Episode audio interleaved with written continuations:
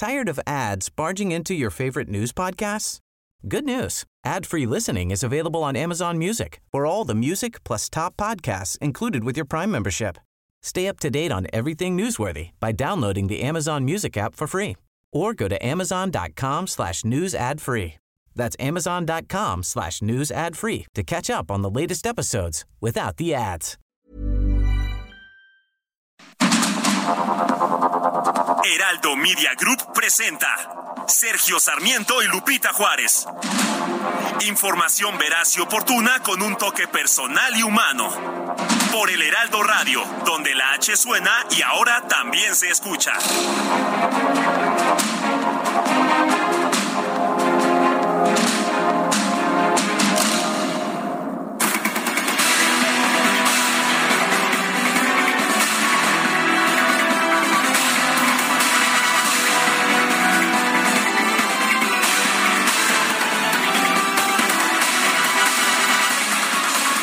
Al sobrevolar la zona de construcción del tren Maya, el presidente de la República eh, dijo que está orgulloso de llevar a cabo el proyecto que el pueblo quiere.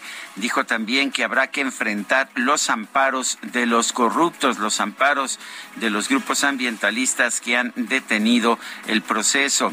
El presidente dijo a través de Twitter que en el desarrollo de la obra se han tenido que enfrentar amparos y ambiciones de conservadores y corruptos.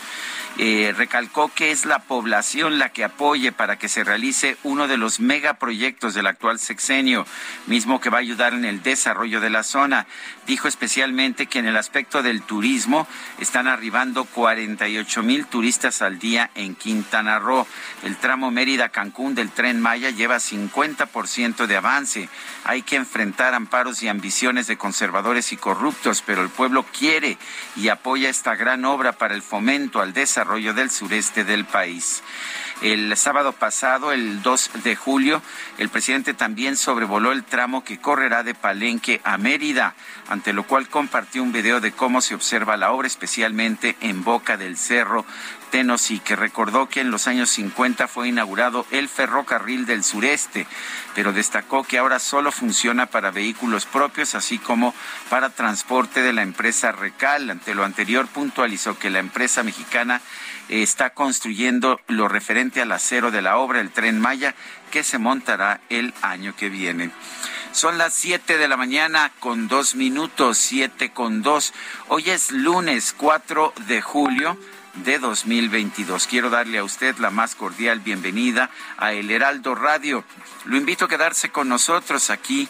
Estará usted bien informado. También podrá pasar un rato agradable ya que siempre hacemos un esfuerzo por darle a usted el lado amable de la noticia, por supuesto, si la noticia lo permite. Guadalupe Juárez, ¿cómo estás? Buen día. Hola, ¿qué tal? Qué gusto saludarte, Sergio Sarmiento. Buenos días para ti, buenos días para nuestros amigos del auditorio. Bienvenidos a las noticias en este 4 de julio para nuestros amigos de los Estados Unidos, a toda la comunidad aquí en, en México una felicitación, están de, celebración de la independencia, así que un abrazo para todos ellos. Y bueno, ¿qué les cuento? Pues más violencia en contra de los sacerdotes. Allá en Michoacán fue golpeado Mateo Calvillo.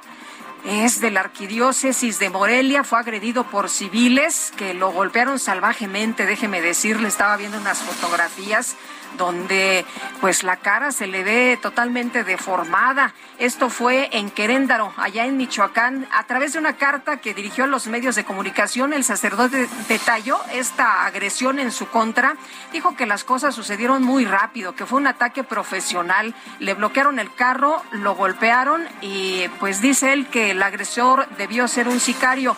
Los golpes le destrozaron la cara. Después de sufrir la agresión, pidió ayuda a la iglesia de Queréndaro con el cura Rafael Juárez. En el lugar recibió atención médica y fue dado de alta. Ya se recupera en su casa. El religioso dijo que el ataque pues le salió barato si se recuerda el asesinato de los sacerdotes jesuitas allá en Chihuahua y de las tantas muertes y masacres en México. Mateo Calvillo expresó sentirse honrado de ser hermano de las víctimas de la violencia de todos los inocentes que el presidente López Obrador, según el sacerdote, no defiende porque anda dando abrazos a los asesinos y protege a los narcos porque también son seres humanos.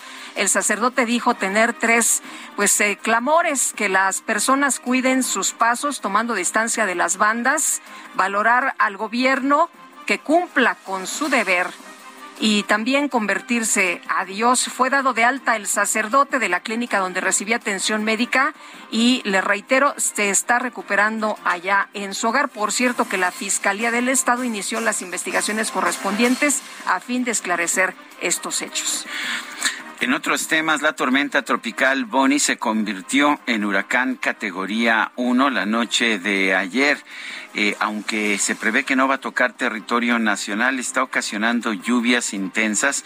Las va a ocasionar entre hoy y el 6 de julio en Chiapas, Oaxaca, Guerrero, Michoacán y el sur de Veracruz. Esto es lo que señala la coordinadora del Servicio Meteorológico Nacional, Alejandra Méndez Girón.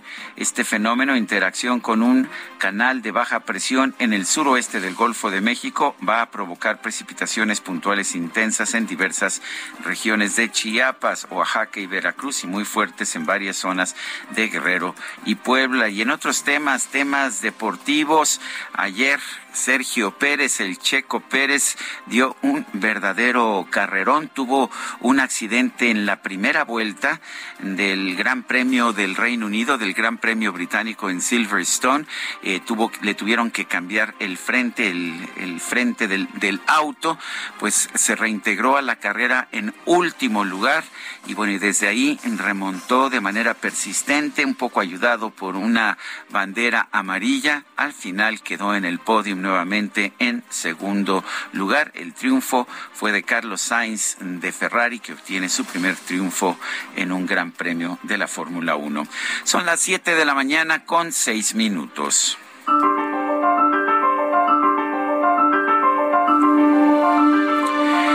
Y una vez que tengamos las dos refinerías, vamos a bajar los precios de los combustibles. Andrés Manuel López Obrador el 11 de abril del 2018.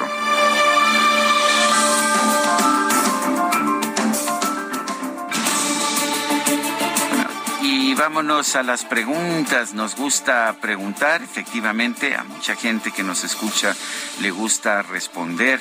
El viernes pasado preguntamos, ¿piensa usted que la refinería de dos bocas hará que baje el precio de la gasolina? Sí, nos dijo el 4.6%, no 92.8%, ya veremos 2.6%. Recibimos 8.816 participaciones. La que sigue, Claro que sí, mi querido DJ que siempre persiguiéndome, nada más por eso, nada más por eso me voy de vacaciones, para que no me ande persiguiendo. Bueno, la pregunta de hoy ya la coloqué en mi cuenta personal de Twitter arroba Sergio Sarmiento, ¿qué opinión tiene de Estados Unidos en su relación con México? Buen socio comercial nos dice 64.3%, amenaza imperialista 19.5%, indiferente 16.2%. En 33 minutos llevamos 532 votos. Las destacadas de El Heraldo de México.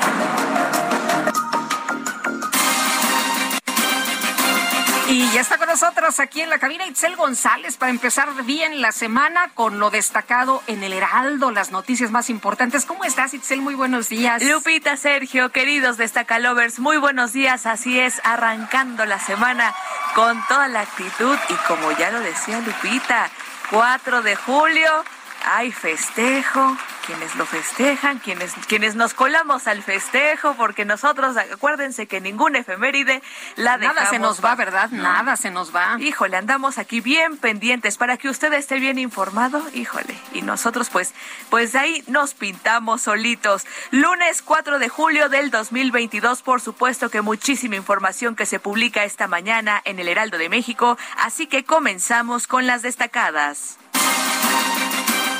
En primera plana, primer semestre, superpeso se impone al dólar. Estimulada por exportaciones y remesas de enero a junio, la divisa mexicana registró una apreciación de 2.04% o 41.8 centavos ante el billete verde, promediando 20.11 pesos. País, fenómeno sin freno. Entran cuatro migrantes por hora al país, mientras que en 2021 hubo cuatro caravanas, en lo que va de 2022 suman ocho. Ciudad de México piden intervención, denuncian exclusión en Parque La Mexicana. Usuarios acusan cobro de cuotas excesivas por parte de la administradora. Estados. Línea porosa. Virus tiene vía libre en frontera sur. Faltan filtros sanitarios para detectar personas sospechosas de COVID-19 y la viruela del mono en cruces terrestres. Orbe, avalancha, glaciar aplasta turistas. La nieve y las rocas se abalanzaron sobre los excursionistas en un popular sendero de los Alpes italianos.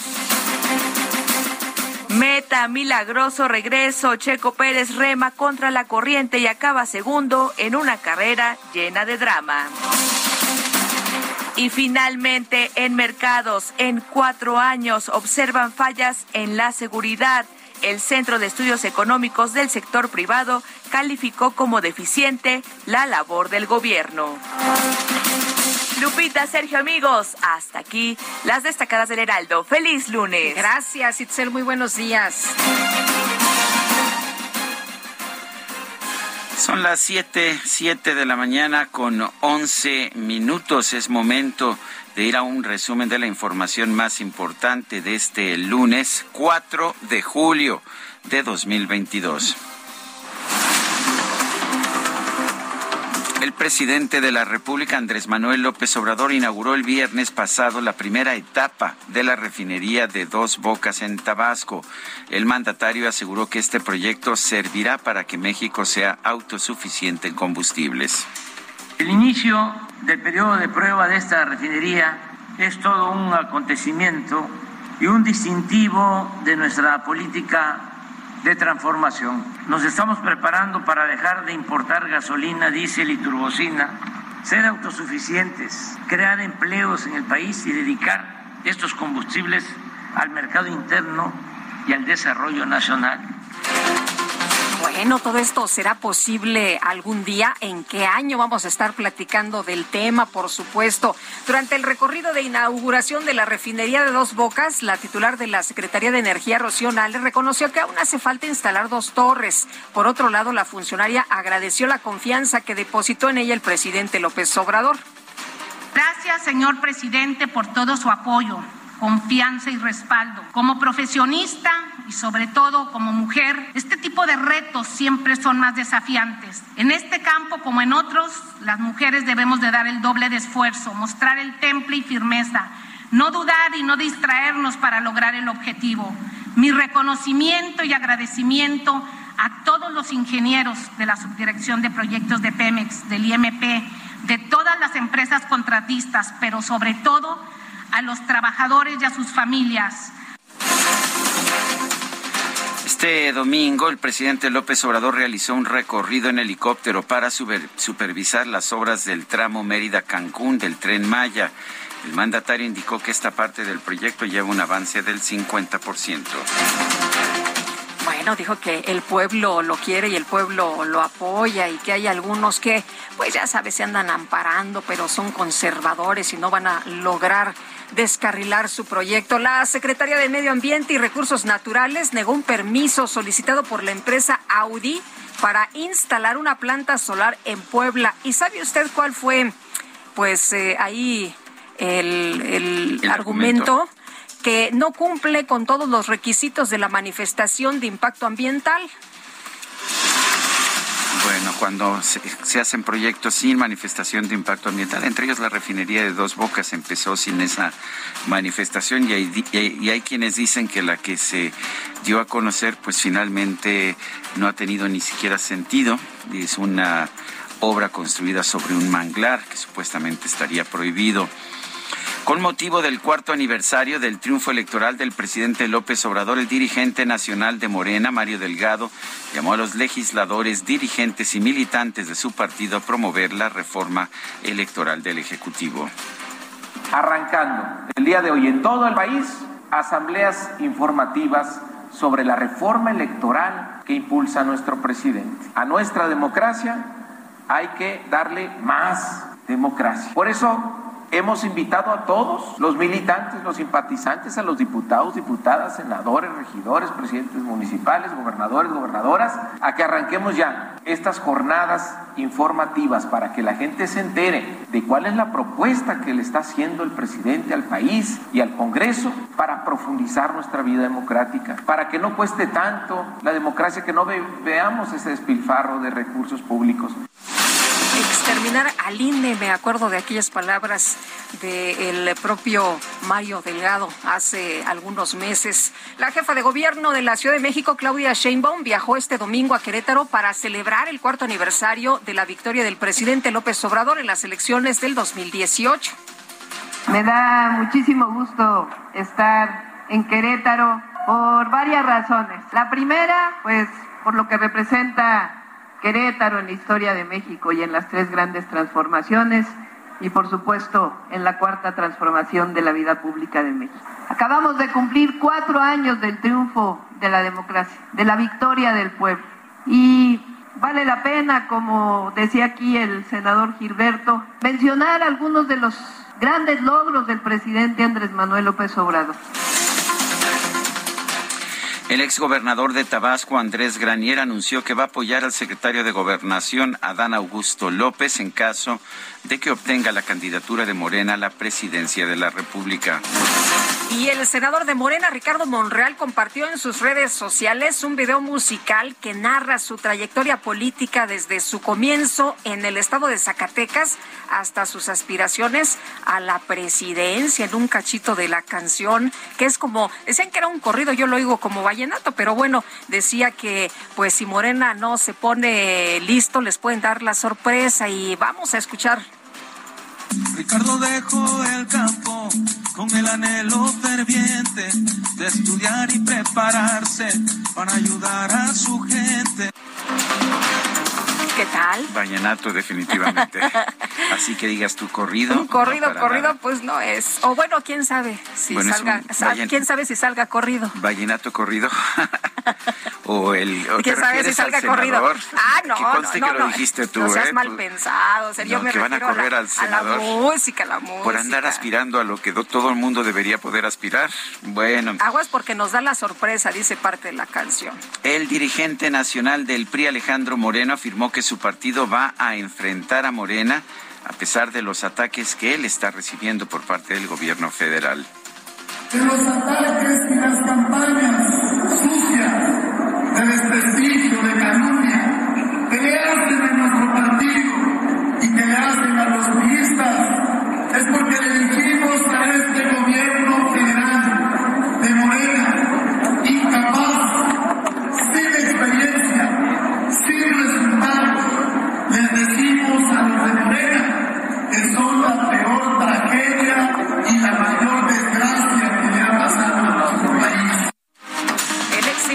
federal de Morena, Porfirio Muñoz Ledo, denunció que el presidente López Obrador respondió con un discurso confuso, difuso, profuso y obtuso a los sacerdotes que plantearon la necesidad de revisar la estrategia nacional de seguridad.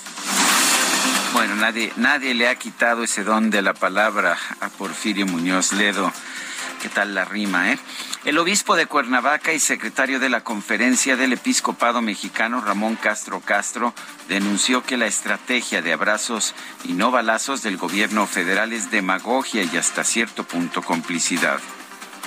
Ni legal que la autoridad civil claudique de su responsabilidad en materia de seguridad y paz social para eso tienen el poder y el uso legítimo de la fuerza. Abrazos, no balazos, es demagogia y hasta cierto punto complicidad. Autoridades, no fallen, cumplan su función, garanticen con ello la paz Frente Cívico Nacional denunció que el presidente López Obrador ha hecho a un lado a las víctimas de los delitos en su afán de defender la estrategia de seguridad del gobierno federal. Este sábado se reportó un ataque armado en un bar de Fresnillo, Zacatecas, con un saldo de por lo menos cinco personas muertas y dos heridos. y el diputado federal de Morena, Marco Flores, cantante también reconocido por sus eh, corridos, pidió al presidente López Obrador que garantice que haya justicia tras el homicidio de Jesús Gaitán Valdés, uno de los cinco asesinados en Fresnillo, que por cierto era su chofer. Durante un operativo de las fuerzas de seguridad en Altar, Sonora, elementos del ejército abatieron a un hombre armado y detuvieron a cuatro presuntos criminales. También se reportó un militar muerto y uno herido. El fiscal general de la Ciudad de México, quiero decir, la fiscal general de la Ciudad de México, Ernestina Godoy, aseguró que la dependencia a su cargo no va a permitir que haya alguna influencia económica, política, social o jurídica en las investigaciones de delitos cometidos principalmente contra las mujeres. Un grupo de 13 familias afectadas por el desplome de la línea 12 del metro obtuvo una orden judicial para, la que, la que, para que la exdirectora del sistema de transporte colectivo, Florencia Serranía, comparezca ante la Fiscalía General Capitalina por este caso la que dijo yo, bueno, yo nada más soy la directora del metro. La Fiscalía General del Estado de México obtuvo la vinculación a proceso de Carlos Alberto N., acusado del delito de abuso sexual en agravio de un menor de edad en un jardín de niños del municipio de Ecatepec. Un juez federal giró una orden de aprehensión en contra de Gualberto Ramírez Gutiérrez, ex jefe antisecuestros de la Subprocuraduría Especializada en Investigación de Delincuencia Organizada, la CEIDO, por actos de tortura contra un hombre presuntamente implicado en el caso Ayotzinapa. La Secretaría de Salud de Tamaulipas determinó que nueve municipios de la entidad van a regresar a la fase 1 de la emergencia sanitaria por la pandemia de COVID-19 debido a un repunte de contagios en el estado. El secretario de Relaciones Exteriores, Marcelo Ebrar, informó que ya superó su contagio de COVID-19, por lo que este domingo viajó a Corea del Sur para reunirse con autoridades y empresarios de ese país y para participar en un encuentro con ministros del G20. La Organización Mundial de la Salud llamó a tomar medidas urgentes para contener la propagación de la viruela del mono allá en Europa. El ejército ruso anunció que junto con la milicia popular de la República Popular de Lugansk estableció pleno control de la ciudad de Lysychansk en el este de Ucrania.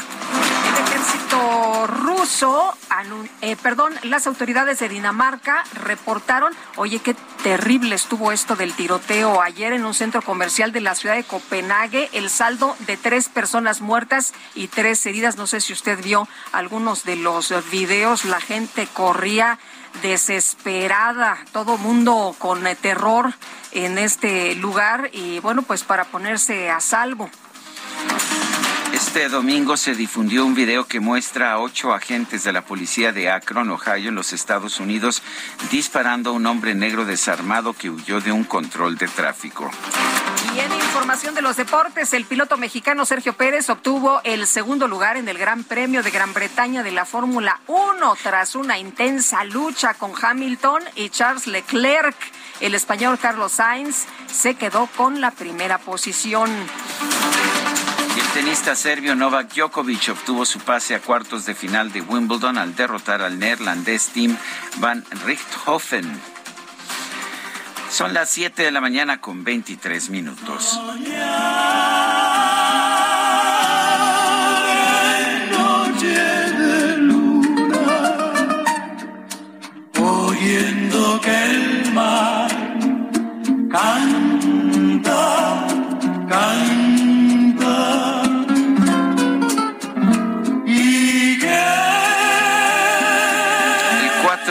julio de 1958 falleció Gonzalo Curiel Barba, un, un músico y compositor mexicano reconocido. Eh, sus melodías fueron parte de muchas películas de la época de oro del cine mexicano. Vamos a estar escuchando a Gonzalo Curiel, algunas de sus composiciones. Empezamos con esta que se llama Noche de Luna e interpretan Los Tres Caballeros. ¿Estás de acuerdo, Guadalupe? Hombre, me encanta la idea. Son las 7 con 24. Nuestro número para que nos mande mensajes por WhatsApp es el 55 2010 9647. Regresamos.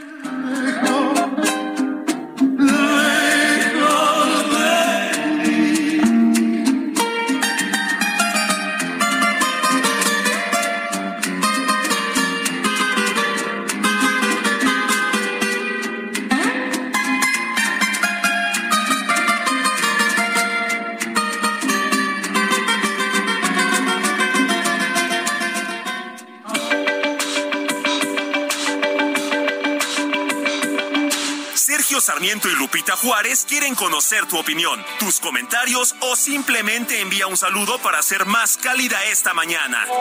Envía tus mensajes al WhatsApp 55 20 10 96 47.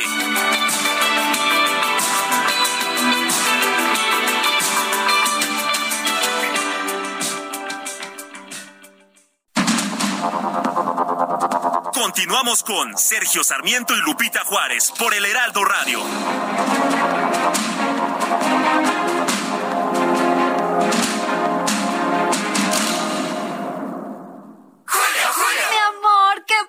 Vamos a ser papás. Y lo más padre es que llegue el 3x2 en pañales, ropa y todo el mundo del bebé. Y además 3x2 en protección femenina, incontinencia, bloqueadores y bronceadores. Con Julio lo regalado te llega. Solo en Soriana. A julio 4. Aplican restricciones.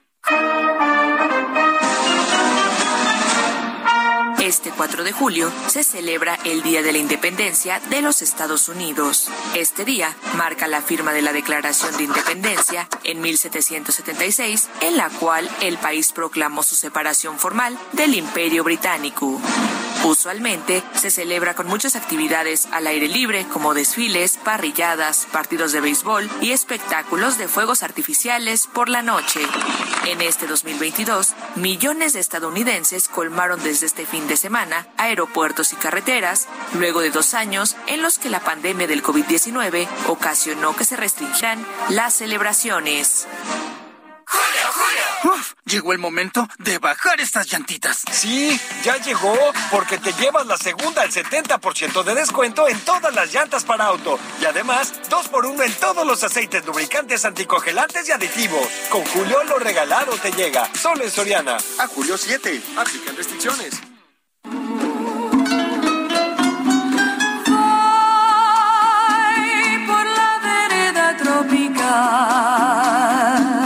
La noche plena de quietud,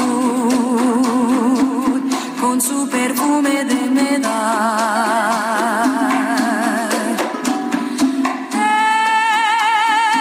En la brisa que viene del mar, soy el rumor de una canción, canción de amor y de piedad.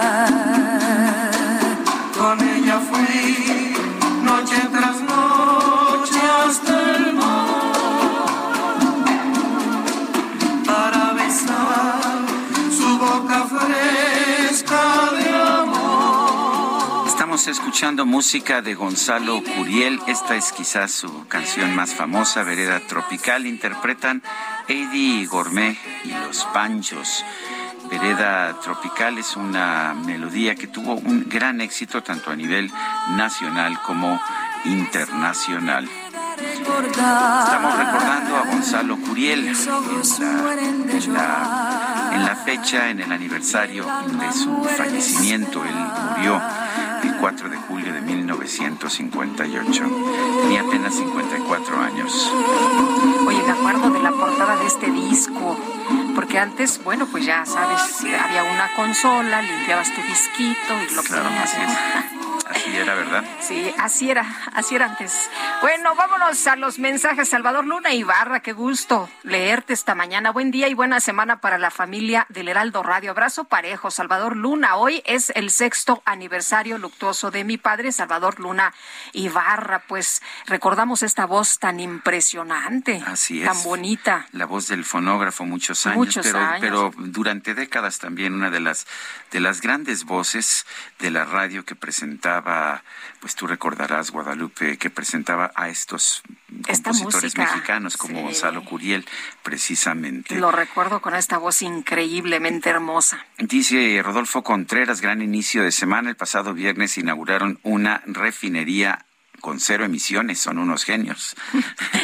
Bueno, oye, dice otra persona, Alonso, que el presidente miente. Yo soy pueblo y no quiero el tren Maya, y mucho menos la destrucción que está haciendo de la selva. Esta obra y otras las hacen para robar. La refinería Olmeca, anteriormente llamada Refinería de Dos Bocas, fue inaugurada el viernes pasado por el presidente López Obrador. Eh, vamos a conversar con David Shields, él es experto en temas energéticos. David, ¿cómo estás? Buenos días, gracias por tomar nuestra llamada. Sí, buenos días, Sergio. El- recuerdo que en 2018 eh, te entrevistamos en alguna ocasión hablando precisamente de la propuesta de una, eh, una refinería para el crudo pesado mexicano y tú decías, bueno, por lo menos eh, por lo menos un año para el proyecto ejecutivo y unos tres o cuatro para la construcción y decías, si no mal recuerdo, que la inversión pues serían eh, pues como 16 mil, 18 mil millones de dólares. Eso es lo que yo recuerdo que nos decías en 2018. No estabas tan equivocado, ¿no? Porque en ese entonces el proyecto de nación del presidente López Obrador y las declaraciones del presidente era que iban a construir eh, la refinería en tres años a un costo de seis mil millones de dólares y que además iban a a modernizar las otras seis refinerías en seis meses, pero pues no ha pasado eso tampoco, ¿no? Pues definitivamente, Sergio, el- los costos, incluso a nivel oficial, pues han, han subido muchísimo. Están hablando ahora de inaugurar la refinería en 2026 al 80% de su capacidad. O sea que no la inauguraron el viernes. Eh, pues eh, inauguraron el casco, las oficinas, los fierros ahí tumbados en el suelo, eh, pero todavía tienen que integrar todos estos fierros, tienen que hacer pruebas, eh, sincronizarlas, son 90 mil equipos y piezas, y esa es una fase sumamente compleja y difícil, es la fase más difícil, que les va a tomar dos años más o tres años más. Y espero que no empiecen a producir gasolinas antes de terminar esa fase porque la integración de las piezas es una fase muy peligrosa porque si tú empiezas a soldar en obras en un lado y mover hidrocarburos por las tuberías de la refinería, pues es muy peligroso. Pero hay todo tipo de problemas ahí. Definitivamente es un dinero que pudo haber ah, pudo haberse dedicado a otras cosas, otras prioridades mayores en el país. No sabemos de como realmente nunca hicieron estudios de tiempos y costos, pues vamos a suponer que esta refinería nunca estudiaron la posible falta de rentabilidad. Sabemos que Pemex en su refinación ha tenido pérdidas de, billones de pesos, o sea, creo que el promedio es 116 mil millones de pesos anuales durante 10 años. Y ese es un dinero pues que no va a educación, no va a salud, ni a seguridad pública.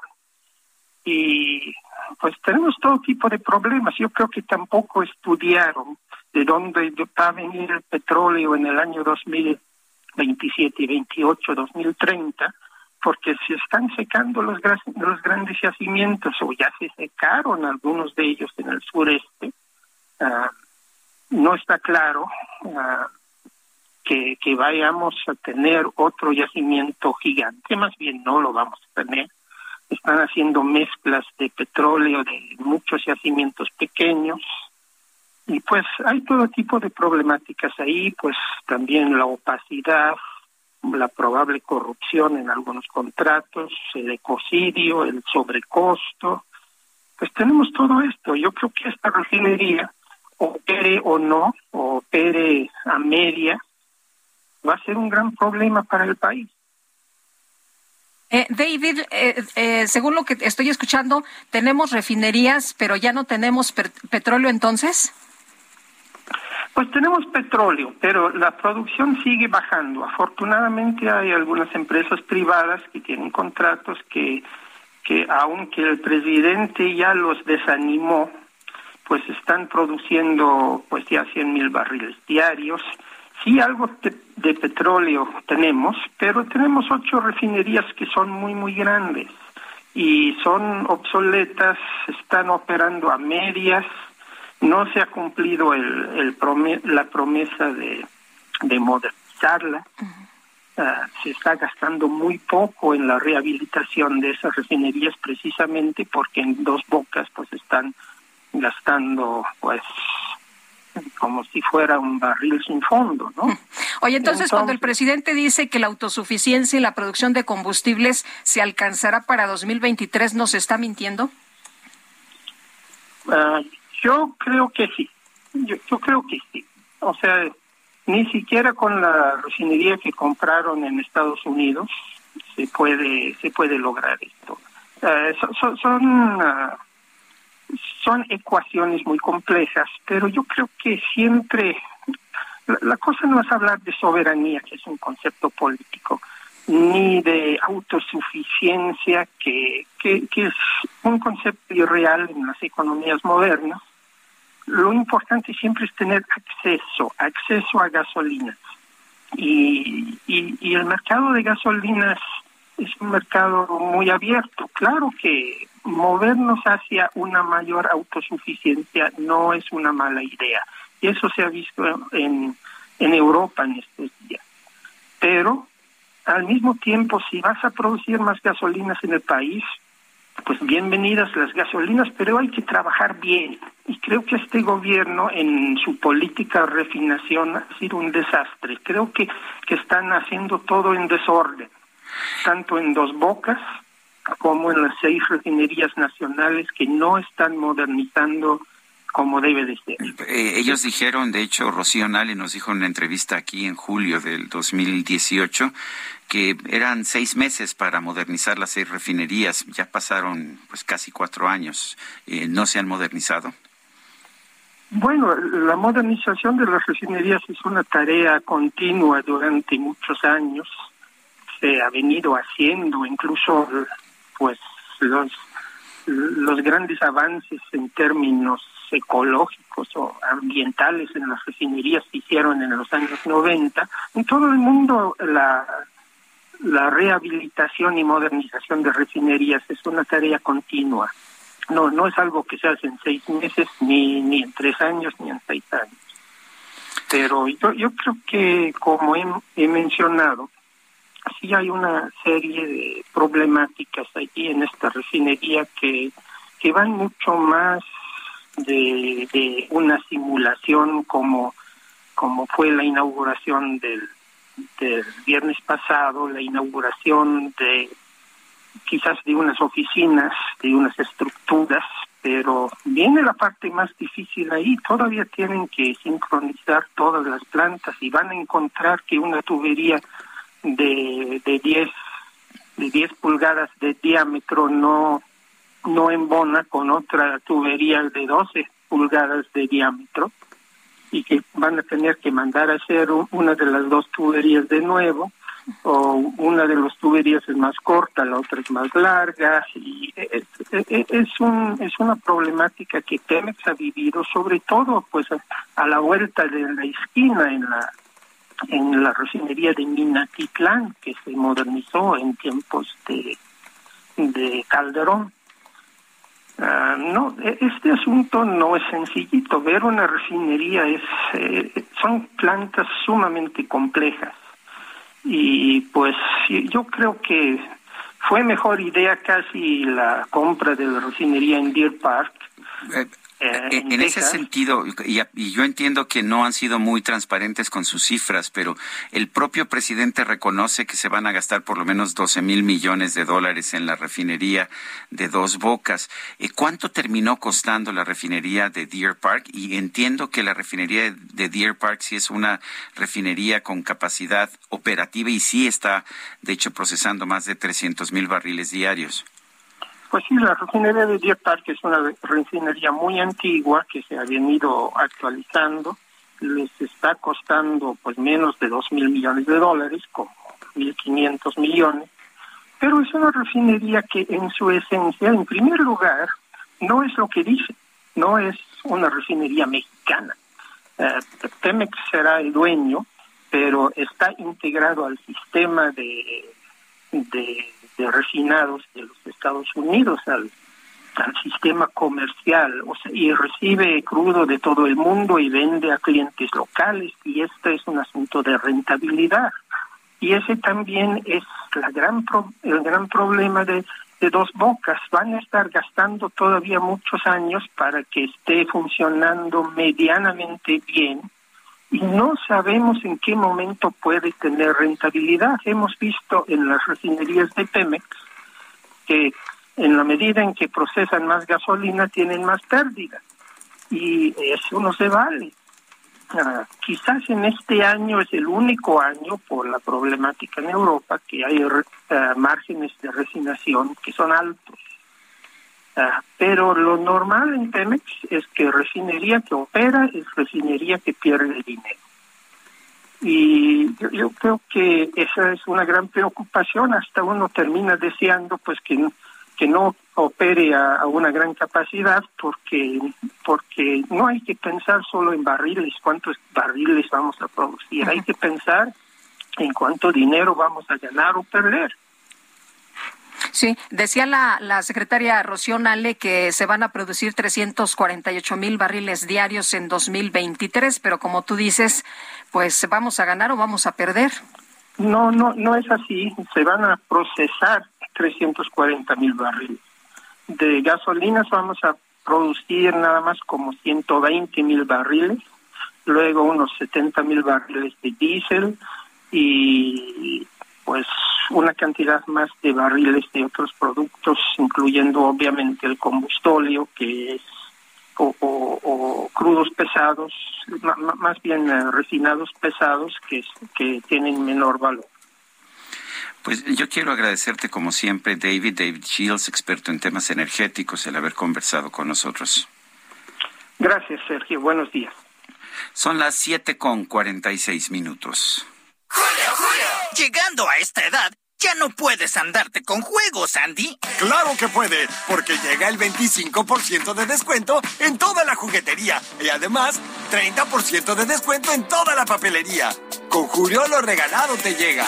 Solo en Soriana. A Julio 5. Aplican restricciones. Y tenemos información con Gerardo Galicia. ¿Dónde andas, Gerardo? ¿Qué pasa esta mañana? Cuéntanos muy cerca de la cabina de Heraldo Radio, mi querida Lupita, Sergio, excelente mañana. Tenemos una tremenda fuga de agua potable y esto ocurre justo sobre la calle de Augusto Rodín, llegando a su cruce con Holbein. Son miles y miles de litros de agua potable que en estos momentos están desperdiciando, se van hacia la alcantarilla. Ya llegaron elementos del heroico cuerpo de bomberos. Hasta el momento no se ha podido, eh, no se ha podido cerrar la válvula de, del agua, así que en estos momentos continúan desperdiciándose todos estos litros eh, de, de agua potable. Cabe mencionar que ya algunos vecinos están sacando sus cubetas para poderlas rellenar y se está a la espera de personal del sistema de aguas de la Ciudad de México para tratar de cerrar las válvulas y que comience a repararse esta fuga de agua potable. Por lo pronto, la circulación no se va a afectar, el tránsito local únicamente si van a utilizar eh, Augusto Rodín o Holbein, hay que hacerlo con mucha precaución en la colonia San Juan. Y por lo pronto, el reporte. Gracias, hasta luego Gerardo, muy buenos días. Excelente mañana. Eh, los expertos del IMEF, el Instituto Mexicano de Ejecutivos de Finanzas, están sugiriendo que, que la operación de la refinería Olmeca, así como la compra de la refinería de Deer Park, eh, más que representar una solución para las finanzas públicas, pueden ser un lastre. Vamos a conversar con el maestro Alejandro Hernández Bringas, presidente nacional del IMEF, el Instituto Mexicano de Ejecutivos de Finanzas. Maestro Hernández Bringas, gracias por tomar esta llamada.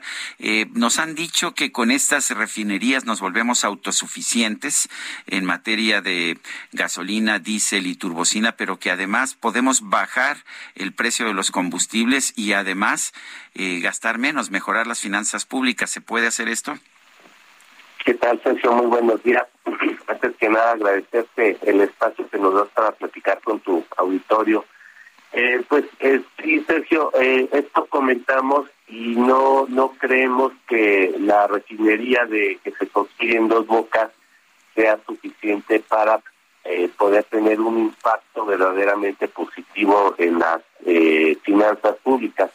Eh, aquí vale la pena tener como antecedente la lo que el gobierno comentó que sería una producción adicional de gasolina sería sobre 340 mil barriles de crudo diarios, lo cual no es suficiente y se continúa dependiendo de las importaciones de combustibles.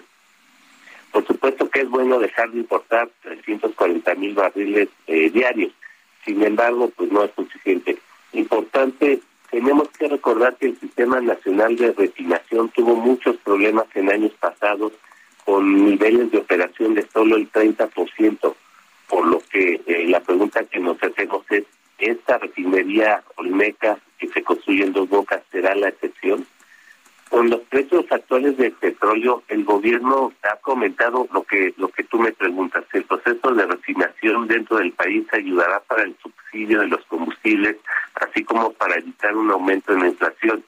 Esto va a ser cierto siempre y cuando el costo de producción en el país sea menor al costo de importación de las gasolinas. De otra manera no tendrá ningún caso y se habrá perdido mucho dinero en la construcción de esta refinería. Aquí es donde toma relevancia el comentario que hacía yo sobre los niveles de operación del 30%. Eh, maestro, entonces se van a dedicar recursos a, cosas que pues eh, serán poco productivas, actividades poco productivas. Esto es lo que estaríamos viendo. El gasto público se va a seguir yendo a cosas que no nos van a traer beneficios. Eh, sí, eh, en la medida, eh, estos, eh, hay por ahí diversas cifras de la inversión, por un lado se dicen 12 mil millones de dólares, por otro lado se dicen incluso llegar hasta 18 mil millones de dólares. Lo que queremos puntualizar es que si este, ¿en qué en qué medida nos puede, nos pudieran ayudar esta inversión? En la medida que efectivamente se produzca gasolina se refine la gasolina en nuestro país de buena calidad y a menor precio de lo que hoy pudiéramos conseguir eh, eh, por la importación de, estas mismas gasolinas, lo que hoy hacemos. Si nosotros eh, no logramos tener un costo de producción por debajo de lo que significa el costo de importar las gasolinas, pues no habrá tenido ningún caso y sí hubiera sido mucho mejor haber aplicado estas cantidades de dinero a otros proyectos que principalmente lo hemos dicho en el IMED durante varios meses, que nos hubieran promovido la inversión de, cualquier tipo de, de, sector en México, inversiones que promuevan trabajo, que creen nuevas fuentes de trabajo y esto puede ayudar a la reactivación económica. Bueno, el, entonces eh, para que para que tenga sentido el ser autosuficientes, fundamentalmente el costo de producción y de en México tendría que ser inferior a lo que nos cuesta traerlas desde Estados Unidos. Pero hay quien dice que que no importa pagar más si esto nos hace autosuficientes. ¿Tiene sentido eso? No, desde nuestro punto de vista no tiene sentido porque si si hoy pagamos más y nos obligan como consumidores a pagar más eh, un precio más alto de gasolina, eh, vamos, vamos a poner dos escenarios. El primero, que nos obliguen a, los consumidores a pagar un precio más alto de las gasolinas, pues va en contra de lo que el gobierno ha buscado que eh, a través del subsidio de la gasolina. Y el segundo escenario es justamente eso. Si nos va a costar más y el gobierno terminará aplicando subsidios para que tengamos niveles de mercado de gasolina, eh, pues no habrá tenido ningún sentido, puesto que a las finanzas públicas le seguirá costando el hecho de que los eh, consumidores de gasolina mexicanos tengamos que eh, pagar un precio adecuado de la gasolina. No tendrá sentido, Sergio. O sea que esto de que es un sueño convertido en realidad, pues es solamente un, pues hay una frase bonita del presidente. Pues sí, 340 mil barriles diarios no es algo que pudiera ser un gran estímulo. Hoy se importa un 80%, no, perdón, hoy lo que lo que significa la importación de eh, gasolina refinada ya contra lo que nosotros mandamos de exportación eh, es mucho más alto, 340 mil eh, millones, miles de barriles diarios, no, aunque aunque tuviéramos un nivel de producción no vendrá a resolver ningún problema. Yo creo que está muy lejos de ser un, un sueño eh, y, e insisto, eh, el, hecho de tener una refinería hoy no significa que tenemos algún problema resuelto. El reto será poder producir los niveles de gasolina con la calidad y el costo que necesita nuestro mercado mexicano. De otra manera no tendrá sentido. Pues yo quiero agradecerle, maestro Alejandro Hernández Bringas, presidente nacional del IMEF, el Instituto Mexicano de Ejecutivos de Finanzas, la conversación de esta mañana. Con todo gusto, a sus órdenes. Son las 7 de la mañana con 54 minutos. Eh, yo creo que vamos, vamos a una pausa en este momento. Quiero recordarle, nuestro número de WhatsApp es el 55 2010 9647. Mándenos un mensaje, ya sea de texto o de voz. Nosotros vamos, vamos a una pausa y regresamos. Y me juró quererme más y más aquella noche junto al mar.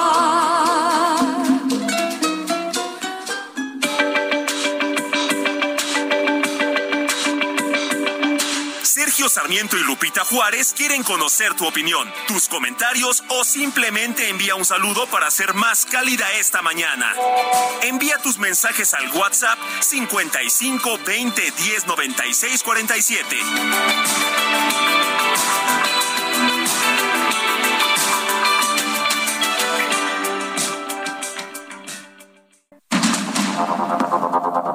Continuamos con Sergio Sarmiento y Lupita Juárez por el Heraldo Radio.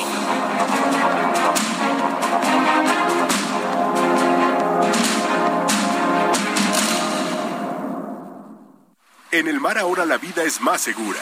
Las capitanías de puerto supervisan que las embarcaciones respeten el área de bañistas, la velocidad permitida y la capacidad de pasajeros a bordo. No olvides el uso del chaleco salvavidas. Si vas a zarpar, avisa a la Capitanía de Puerto y consulta la información meteorológica. Acércate a las capitanías de puerto. Con ellas en el mar la vida es más segura. Secretaría de Marina. Gobierno de México. Son tus ojos verde mar, dos gotitas de agua clara, pedacitos de cristal de verde luz iluminó tu cara. Naufragué en el verde mar, luminoso de tus ojos. Pero al fin pude alcanzar la playa ardiente de tus labios rojos.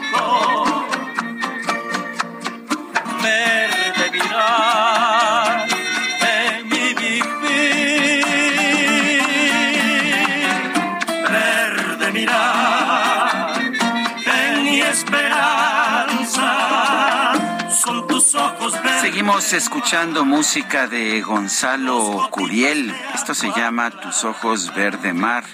Canta el duelo Caleta. ¿El duelo Caleta? Así es. ¿No será el dúo Caleta? Ahora nos lo verifican. Pero bueno, lo que no hay ninguna duda es que esto es Tus ojos verde mar de Gonzalo Curiel. Lo estamos recordando en el aniversario de su fallecimiento.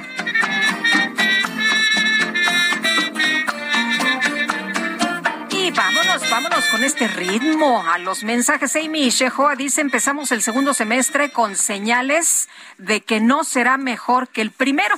pero ya tenemos refinería que no refina. Saludos cariñosos. Eh, estoy verificando, es el dueto Caleta. Me habían puesto aquí el duelo Caleta y la verdad es que no, no le entendía yo. Este es el dueto Caleta. Eh, dice otra persona, el sábado López inauguró la refinadora más ecológica del mundo. No produce ni producirá nada de petróleo. Felicidades a Checo por su carrera en el GP. Todo un aspiracionista. Bien por el Francisco. Bueno, y vámonos, vámonos a otras cosas. Fíjese usted que eh, el, metro en la Ciudad de México está sin servicio en la línea 2, esto por un cortocircuito y fuego en el cableado en Villa de Cortés y Xola, para que usted lo tome en cuenta. La situación en estos momentos es que personal técnico del metro está trabajando ya en esta zona de las vías de la línea 2, en la interestación Xola Villa de Cortés. Se atiende un posible cortocircuito circuito, por lo que no hay servicio de San Antonio Abad a Tasqueña y se trabaja para restablecer a la brevedad, es lo que nos dice el director general del Sistema de Transporte Colectivo Metro. Son las ocho de la mañana con cuatro minutos. Quería decir que, que... Godines, ya, vaya al grano. Lo que llega al grano es el 3x2 en todos los granos y semillas Verde Valle. Y además, lleva el segundo al 50% de descuento en todos los aceites Nutrioli. Con Julio lo regalado te llega. Solo en Soriana. A Julio 7. Aplican restricciones. El pronóstico del tiempo con Sergio Sarmiento y Lupita Juárez. Patricia López, meteoróloga del Servicio Meteorológico Nacional de la CONAGUA. Adelante, ¿qué nos tienes esta mañana?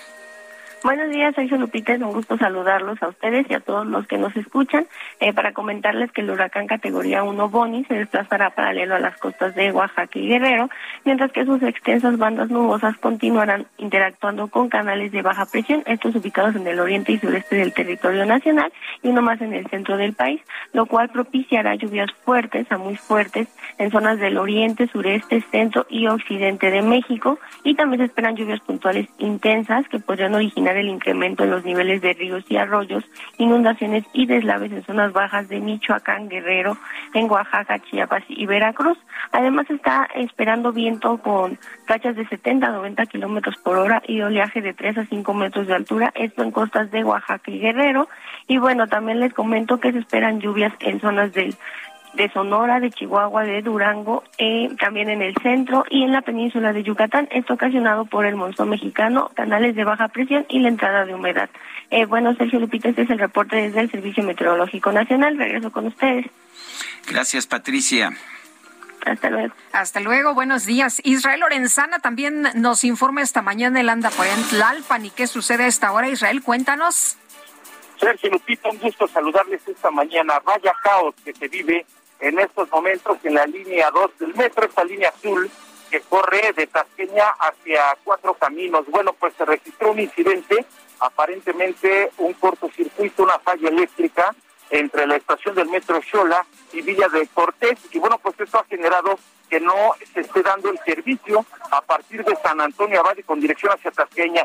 Sergio Lupita, todavía en estos momentos, aquí donde están las vías del metro, están caminando algunas personas quienes venían a bordo de un tren, de un convoy, y bueno, pues están siendo auxiliados por elementos de la policía capitalina, quienes los están ordenando para que puedan desalojar las vías que bajaron, digo, de los convoys, que quedó atorado, quedó totalmente parado, porque se cortó la energía eléctrica por esta falla, y bueno, pues están siendo auxiliados por la policía. También en San Antonio Abad, en Pino Suárez, vimos un verdadero caos, hemos hecho un recorrido a través de la zona de Tlalpan, la gente buscaba pues un medio de transporte, por supuesto preocupados porque no está dando servicio esta línea 2 del metro, así que bueno, pues hay que tomarlo en cuenta, es un llamado a tiempo para nuestros amigos que tomen previsiones esta mañana, de manera que bueno, pues todavía no se tiene un estimado en el momento en el que se vayan a restablecer las operaciones. Lo que es importante recalcar, Sergio Lupita, es que a partir de Cuatro Caminos y hasta San Antonio Abad no hay servicio de la línea 2, eh, perdón, es donde está dando el servicio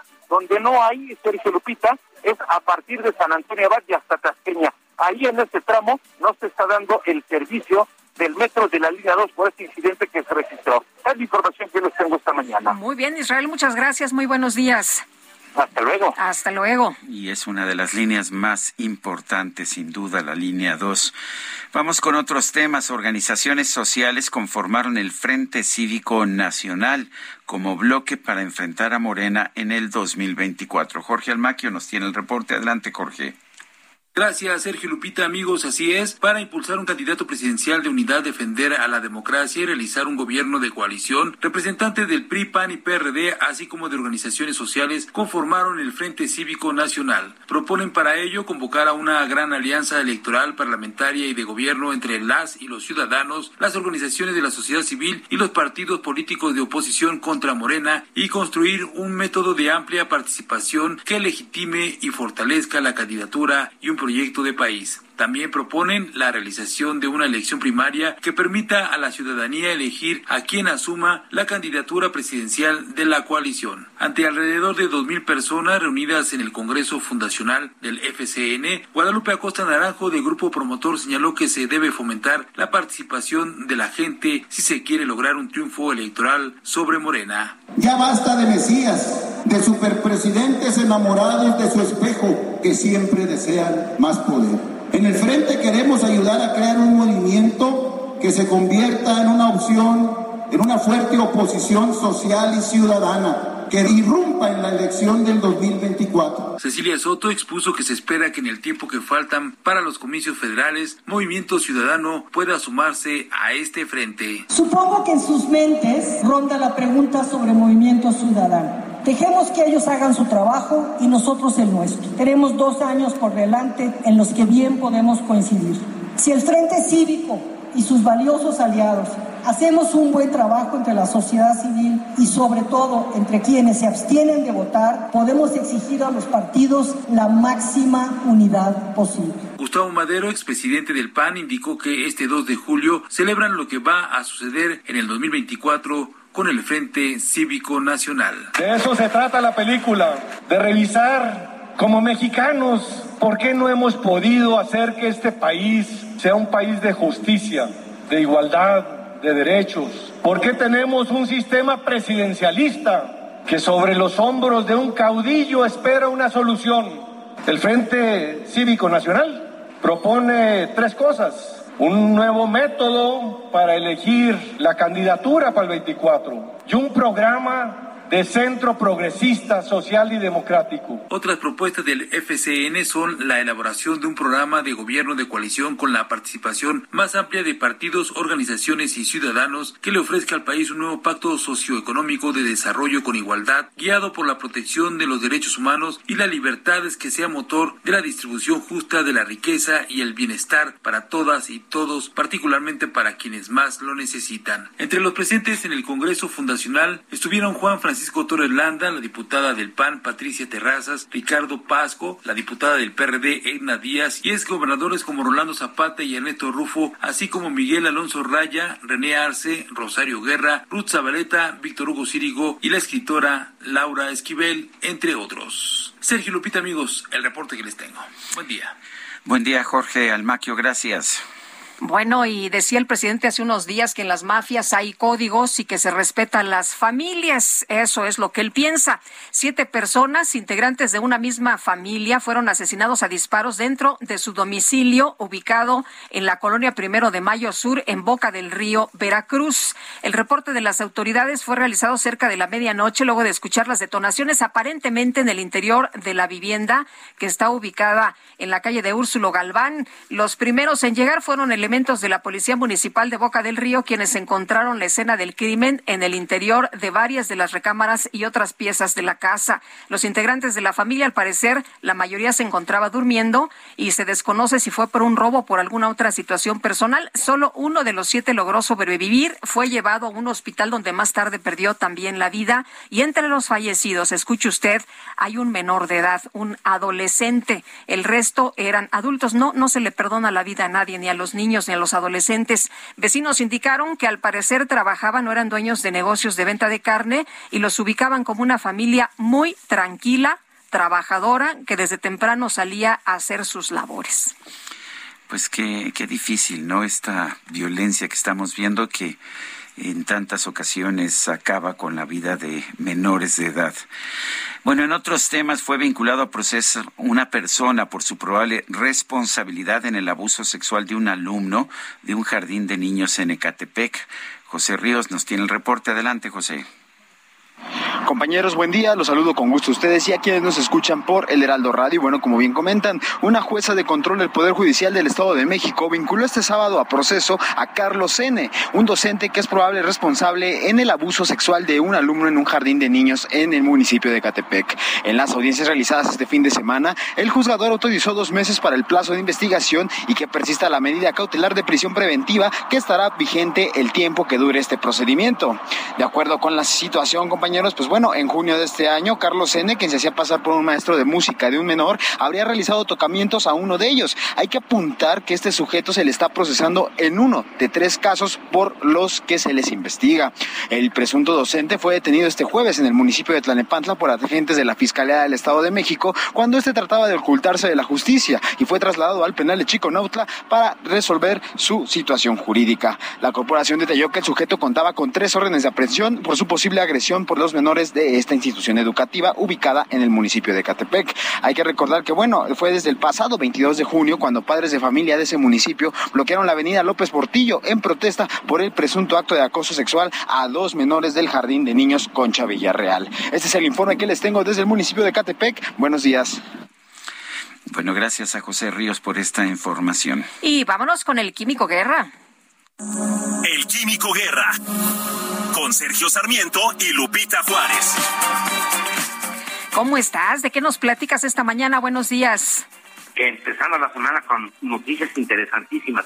Fíjense que uno de los, eh, digamos, consumidores de energía eléctrica más importantes a nivel global es el aire acondicionado, sobre todo ahora con el calentamiento global, donde las temperaturas están empezando a subir eh, peligrosamente, no solamente en los países que tradicionalmente son calurosos, como los países árabes o nuestra esquina noroeste, ¿no? En Arizona o en Baja California, etcétera, sino también en Europa están teniendo ondas de calor verdaderamente impresionantes en muchos lugares del mundo y esto trae consigo el eh, consumo muy elevado de energía eléctrica y además la liberación de gases que son perjudiciales para la atmósfera, que son gases de efecto invernadero importantes.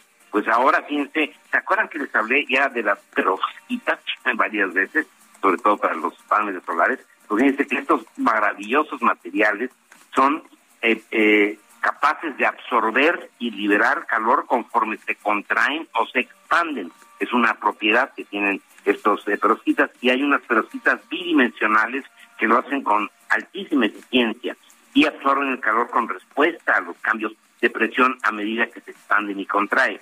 Contraen. El doctor Jared Mason del Laboratorio Nacional Argonne en Illinois publica en la revista Nature precisamente esta nueva forma de enfriar el aire sin necesidad de estar consumiendo energía eléctrica y estar liberando gases de efecto invernadero a la atmósfera. Es una verdadera revolución. Este trabajo, eh, eh, donde se incluyeron a los doctores Ryan McGillicuddy y Adam Slavny, eh, de la, del director del laboratorio de rayos X allá en el Laboratorio Nacional de Argonne, en Illinois, eh, dicen que este nuevo mecanismo para el enfriamiento de estado sólido tiene el potencial de superar las limitaciones de la tecnología tradicional de enfriamiento por compresión de vapor, que se ha mantenido prácticamente sin cambios desde principios del siglo XX, cuando se empezó a usar el aire acondicionado en una forma eh, masiva. Esto definitivamente va a traer consigo una revolución en todo lo que va a ser la nueva construcción eh, en cuanto a oficinas, hoteles, hospitales, las casas de habitación, que van a poder contar con aire frío, aire acondicionado, sin necesidad de estar consumiendo grandes cantidades de energía eléctrica. También para las familias, esto es un avance verdaderamente importante que va a liberarles recursos porque se gastan una cantidad. Hemos comentado aquí, eh, Sergio Lupita, de que, en, por ejemplo, en Mexicali, es las familias hasta el 20%, 25% de su ingreso total se lo gastan en verano precisamente en la electricidad por el aire acondicionado que consume grandes cantidades de energía eléctrica. Entonces, las perosquitas no solamente nos han ayudado a tener buenas celdas fotovoltaicas, sino ahora estamos viendo que se pueden usar también para revolucionar completamente la cuestión de la producción de aire frío, el aire acondicionado, Sergio Lupita. Muy bien, pues interesante como siempre. Gracias, Químico. Buen día. Al contrario, muy buen inicio de semana. Son las 8 de la mañana con 17 minutos. Vamos a los especiales de la silla rota. Llegó el lado oscuro. Uy, llegó el lado oscuro y todos los sabores con el 3x2 en todos los helados, paletas y postres Holanda y Nestlé. Además, 3x2 en salchichonería empacada de origen y en todos los yogurts Plate y Lala. Con Julio lo regalado te llega. Solo en Soriana. A julio 5. Aplican restricciones. Los especiales de la silla rota. Jorge, Jorge Ramos, periodista de La Silla Rota. Adelante, ¿qué nos tienes? ¿Qué tal, Sergio? Muy buenos días, Lupita Auditorio. Buen inicio de semana. Pues eh, ustedes que año con año, máscaras de madera, vestuarios multicolores, engalanan las calles de Coyolillos, un pueblo afrodescendiente ubicado a 38 kilómetros de Jalapa, la capital de Veracruz sus 3.000 habitantes son en realidad un reflejo de una resistencia cultural para que sus tradiciones no se apaguen. Una de esas tradiciones, Sergio Lupita, es el Carnaval de Coyolillo, que se celebra en el mes de febrero, es conocido por miles de visitantes que llegan incluso del extranjero, y se adentran en este pequeño poblado fundado a inicios del siglo XVII por esclavos africanos que se mezclaron con indígenas y españoles. Uno, uno de esos 3.000 habitantes es Lorenzo López Zaragoza y vamos a escuchar su testimonio. Cuando mi papá este, hacía las máscaras para el carnaval, para venderla, para la pintaba, la detallaba, así como la gente yo detallando, como la como comenzaba la máscara, de repente usaba otro tipo de herramienta, porque no había la herramienta suficiente para detallar. Pero el día como la hacía, ahorita vamos para allá, antes de para allá, pero vamos a. Entonces esto así lo hemos aprendido nosotros, todo esto lo hemos aprendido, hago de maromero, hago este de muñeca, hago de muñeco, hago este bolero, un bolero, de eso de... Sí, ahí los tengo también, tengo todo.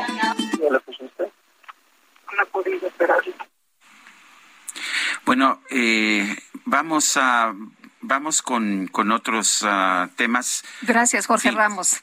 Sí, es que días. de repente como que se nos Sí. perdió ahí Jorge Ramos. Y ya está con raro. nosotros el ingeniero Guillermo Calderón, director del metro, y es que no hay servicio en la línea 2 del metro. Se ha mencionado que es por un circuito, eh, por un cortocircuito y fuego que hay en el cableado entre Villa de Cortés y Xola, pero mejor le preguntamos qué está pasando al ingeniero Calderón. Muy buenos días.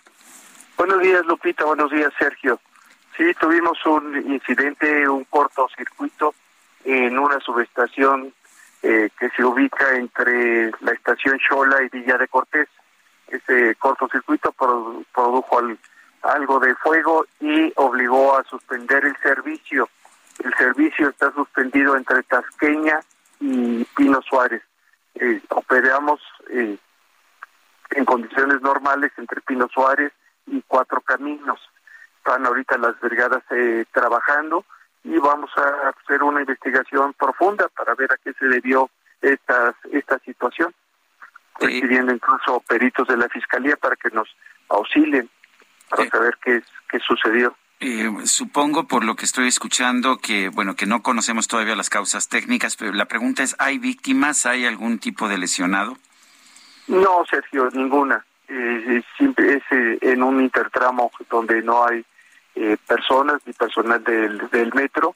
Eh, simplemente se produjo este cortocircuito y está eh, con, con fuego en un, en un origen, pero eh, sin ninguna consecuencia, afortunadamente, de personas la- lastimadas. Ya están los brigadas de reparación trabajando y estimamos que en un par de horas a lo máximo ya está restablecido el servicio. Ingeniero, estaba viendo en redes sociales imágenes de personas que están caminando por las vías del metro. No hay eh, eh, ningún problema para ellos de, de seguridad por una parte y por otra también veo en redes sociales que hablan de falta de mantenimiento. ¿Qué le responde usted? No, la línea se había recibido, eh, revisado como todas las noches, la noche anterior, y, y no, no se debe a eso, se debe a alguna otra circunstancia que es la que vamos a, a revisar. Y de seguridad no hay ningún problema que la de gente seguridad, camine lo entre que, las me- lo vías. que me decías es, bueno, la situación, este accidente eh, nos sorprendió con un tren en el, en el intertramo precisamente de Xola a Villa de Cortés. Eso obligó a que se suspendiera su marcha y a obligar al descenso de los usuarios en vía para que tuvieran que caminar desafortunadamente hasta Villa de Cortés, pero por supuesto que no había energía en todo el tramo. Fue simplemente la incomodidad y los retrasos que originamos a sus viajes. Entonces, de momento nos dice eh, don Guillermo que esto va a quedar listo a eso del mediodía, que, que ya sí, en un par de horas, eh, según los, los últimos informes que tengo de las brigadas que ya están trabajando en el sitio, eh, me informan sí que en un par de horas quedará a lo más restablecido el servicio, lo estaremos informando con toda puntualidad. Eh, ingeniero, y por otra parte también se registró otro circuito, eh, otro cortocircuito allá en la estación Velódromo de la línea 9. Llama mucho la atención que esté ocurriendo ese tipo de, situaciones. Mm, no me gusta especular. Eh, ocurrido el viernes fue producto de las lluvias y aparentemente un objeto extraño que cayó a las a las vías, probablemente un paraguas. Muy bien, pues le agradecemos que haya platicado con nosotros esta mañana, que haya tomado nuestra llamada. Muy buenos días.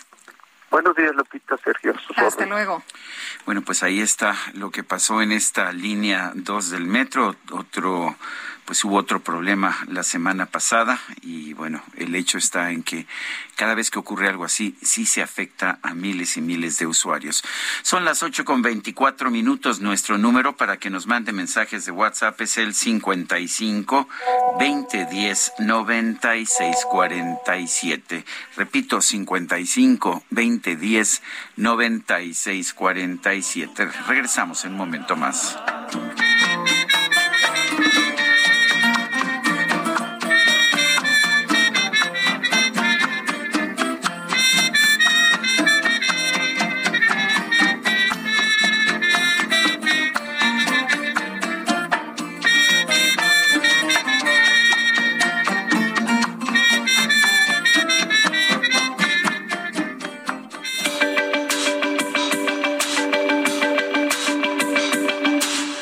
Sarmiento y Lupita Juárez quieren conocer tu opinión, tus comentarios o simplemente envía un saludo para ser más cálida esta mañana.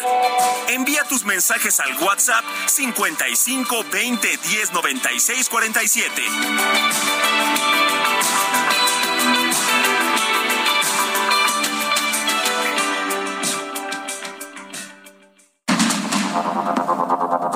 Continuamos con Sergio Sarmiento y Lupita Juárez por el Heraldo Radio.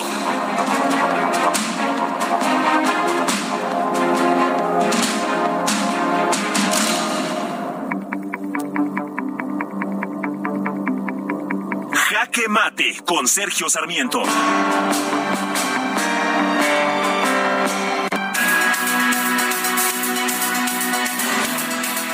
Hace cuatro años en este espacio entrevistamos a Rocío Nale, que ya para entonces estaba, pues estaba señalada para ser la próxima secretaria de Energía del gobierno de Andrés Manuel López Obrador, que acababa de ganar la elección del primero de julio.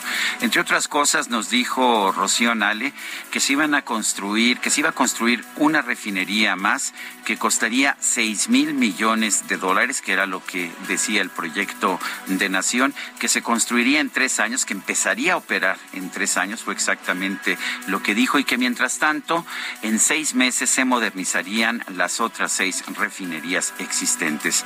Han pasado cuatro años desde entonces y el gobierno empezó hace tres años y medio. ¿Cuáles han sido los resultados? Sí, el presidente inauguró este viernes pasado una refinería de petrolíferos allá en Dos Bocas, Tabasco. Y bueno, el problema está en que no está concluida esa refinería. Eh, dice el presidente que en 2023 empezará a producir. Los especialistas lo dudan y dicen que quizás allá en el 2026 alcanzará su plena capacidad. Eh, también, nos también nos dijo Rocío Nale que en seis meses iban a quedar modernizadas, actualizadas las seis refinerías existentes. Hasta el pasado mes de mayo estaban produciendo nada más al 50% de su capacidad, de manera que no ha concluido esta modernización propio presidente la semana pasada dijo que se está llevando a cabo esta modernización de las refinerías. Pero aquí el problema está en que se ha concluido supuestamente o se ha inaugurado la refinería de Dos Bocas y sabemos, como dice Pablo Zárate, el consultor en energía, cuántas varillas eh, se compraron y cuántas toneladas de concreto hay. Lo que no sabemos es cuánto ha costado hasta este momento la inversión ni cuánto va a costar cuando finalmente se termine. Y no sorprende esto porque ni siquiera ha habido un análisis costo-beneficio de la obra que se está llevando a cabo. Nos dicen que esta refinería es la salvación de México, que nos va a hacer autosuficientes en gasolina, pero todo parece indicar que es una refinería que tendrá pérdidas como ha tenido todo el sector de producción de gasolina a lo largo de las últimas décadas. Quizás lo peor de todo es que supuestamente las obras públicas deberían ser transparentes, pero me parece lamentable que sepamos cuánta varilla se compró y cuánto concreto se ha utilizado, pero no sabemos todavía cuánto costó la obra. Yo soy Sergio Sarmiento y lo invito a reflexionar.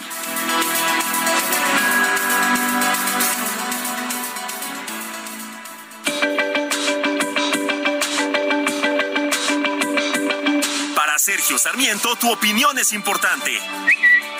Escríbele a Twitter en arroba Sergio Sarmiento.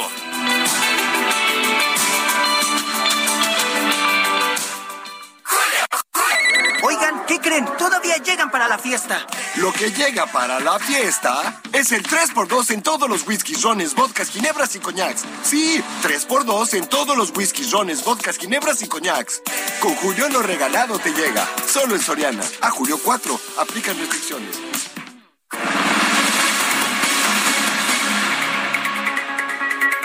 Bueno, y continuamos con la información. El presidente Andrés Manuel López Obrador se refirió al publicista y conductor Carlos Alasraqui como uno de los opositores de su gobierno que tiene pensamiento hitleriano. Carlos Alasraqui, periodista, gracias por estar aquí con nosotros esta mañana en la cabina. Y bueno, tú decías en una carta, no soy adversario, soy oposición, igual que el presidente lo fue con otros políticos. ¿Cómo ves? ¿Pensar diferente es motivo para que haya un ataque de esta magnitud? Yo creo que sí. Sí, sí. Buenos días y gracias Hola, por Carlos. la invitación. ¿Cómo estás? Bien, no, no entiendo por qué la ataqué, pero yo lo veo como otra ma- otra mentira más. Luis Estrada en su libro este lleva el número de mentiras que hace diario, hace 953 mentiras al día. Él dice 953 mentiras al día. En, en Según general. Luis Estrada, sí, de Spin, sí, de la empresa Exacto. Y este, pues esta será otra mentira, yo que tengo de Hitler. A ver, te- ¿qué, qué significa ser hitleriano? A ver, tú eres judío. Eh, When you're ready to pop the question, the last thing you want to do is second guess the ring. At Bluenile.com, you can design a one of a kind ring with the ease and convenience of shopping online. Choose your diamond and setting. When you find the one, you'll get it delivered right to your door. Go to Bluenile.com and use promo code LISTEN to get $50 off your purchase of $500 or more. That's code LISTEN at Bluenile.com for $50 off your purchase. Bluenile.com code LISTEN. Digo, no sé qué tan religioso seas o no seas, pero, pero a toda la comunidad judía el, el tema del exterminio, del genocidio, de la Segunda Guerra Mundial eh, realizado por Adolf Hitler es un tema eh, que, que le duele porque todos perdieron parientes allá en ese exterminio. ¿Qué significa para un judío que te llamen hitleriano? Una mentada de madre, una ofensa total, no solamente para mí, sino para toda la comunidad, una falta de respeto, una falta de sensibilidad que no tiene evidentemente, y este y un poquito enfermito de la cabeza, ¿no? Tú decías, me difamó. Pues sí. Me difamó, señor presidente. No soy adversario, no eres adversario, no quieres descarrilar a la 4T, no te, eh, pues eh, tienes esa, ese eh, objetivo.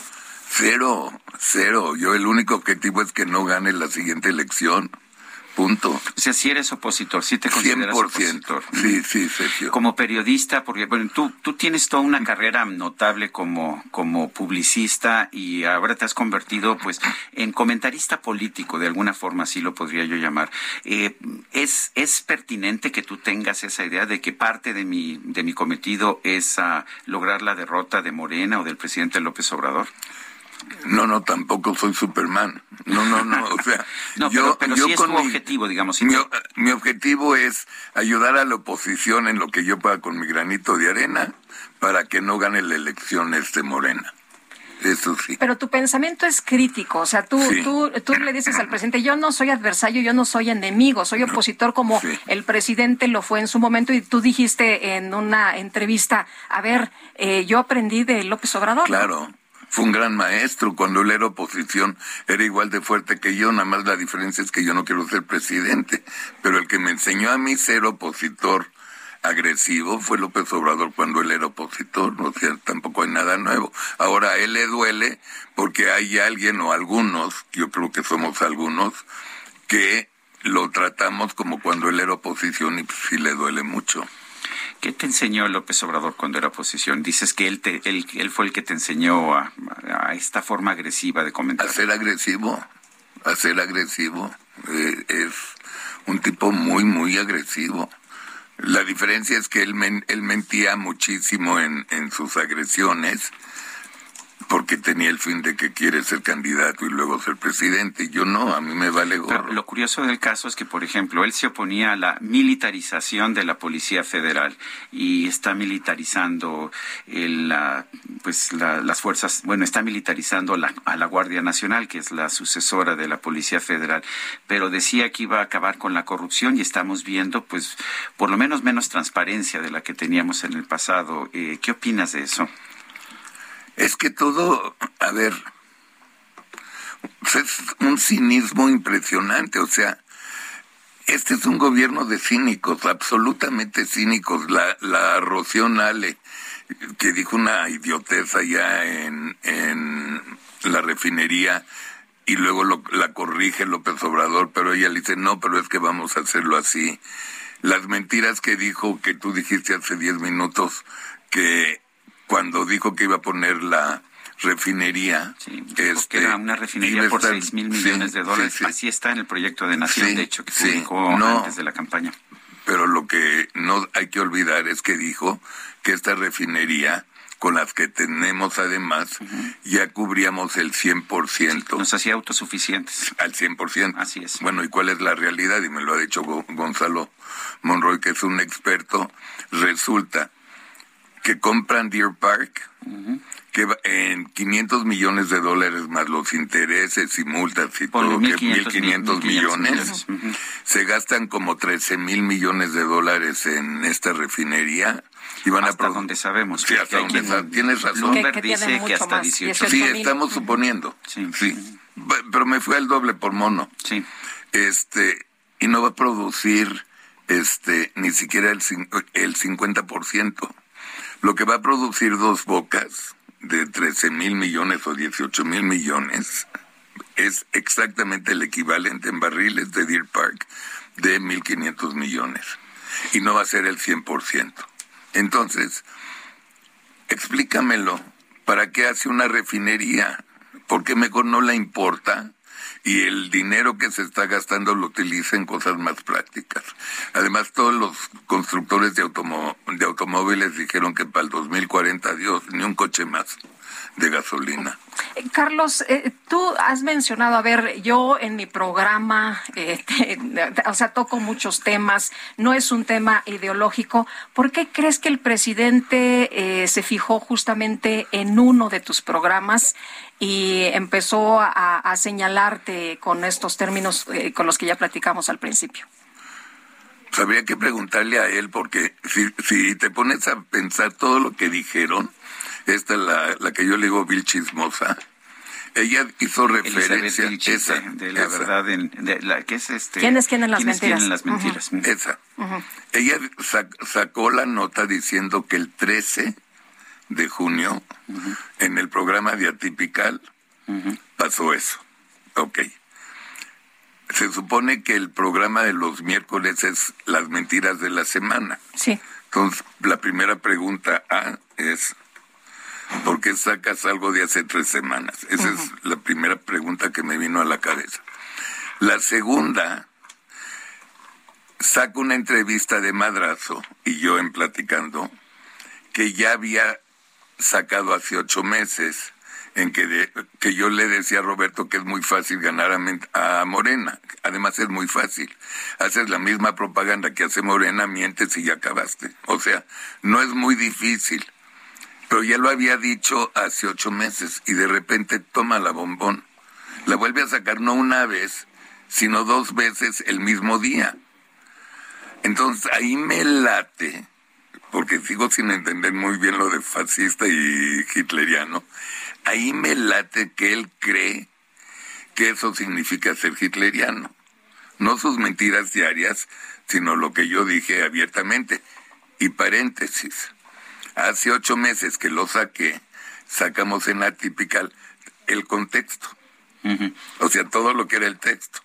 Y yo no decía lo que él dice que dije yo en el en el en, Han sacado, en el video. han sacado un video tuyo en redes sociales, eh, ya sabes que es todo un ejército de, de, de- que, es- que está muy organizado, en que tú estás diciendo que hay que mentir y mentir, mentir muchas veces para derrotar a López Obrador. No, no muchas veces. Hay que hay que hacer lo mismo que ellos.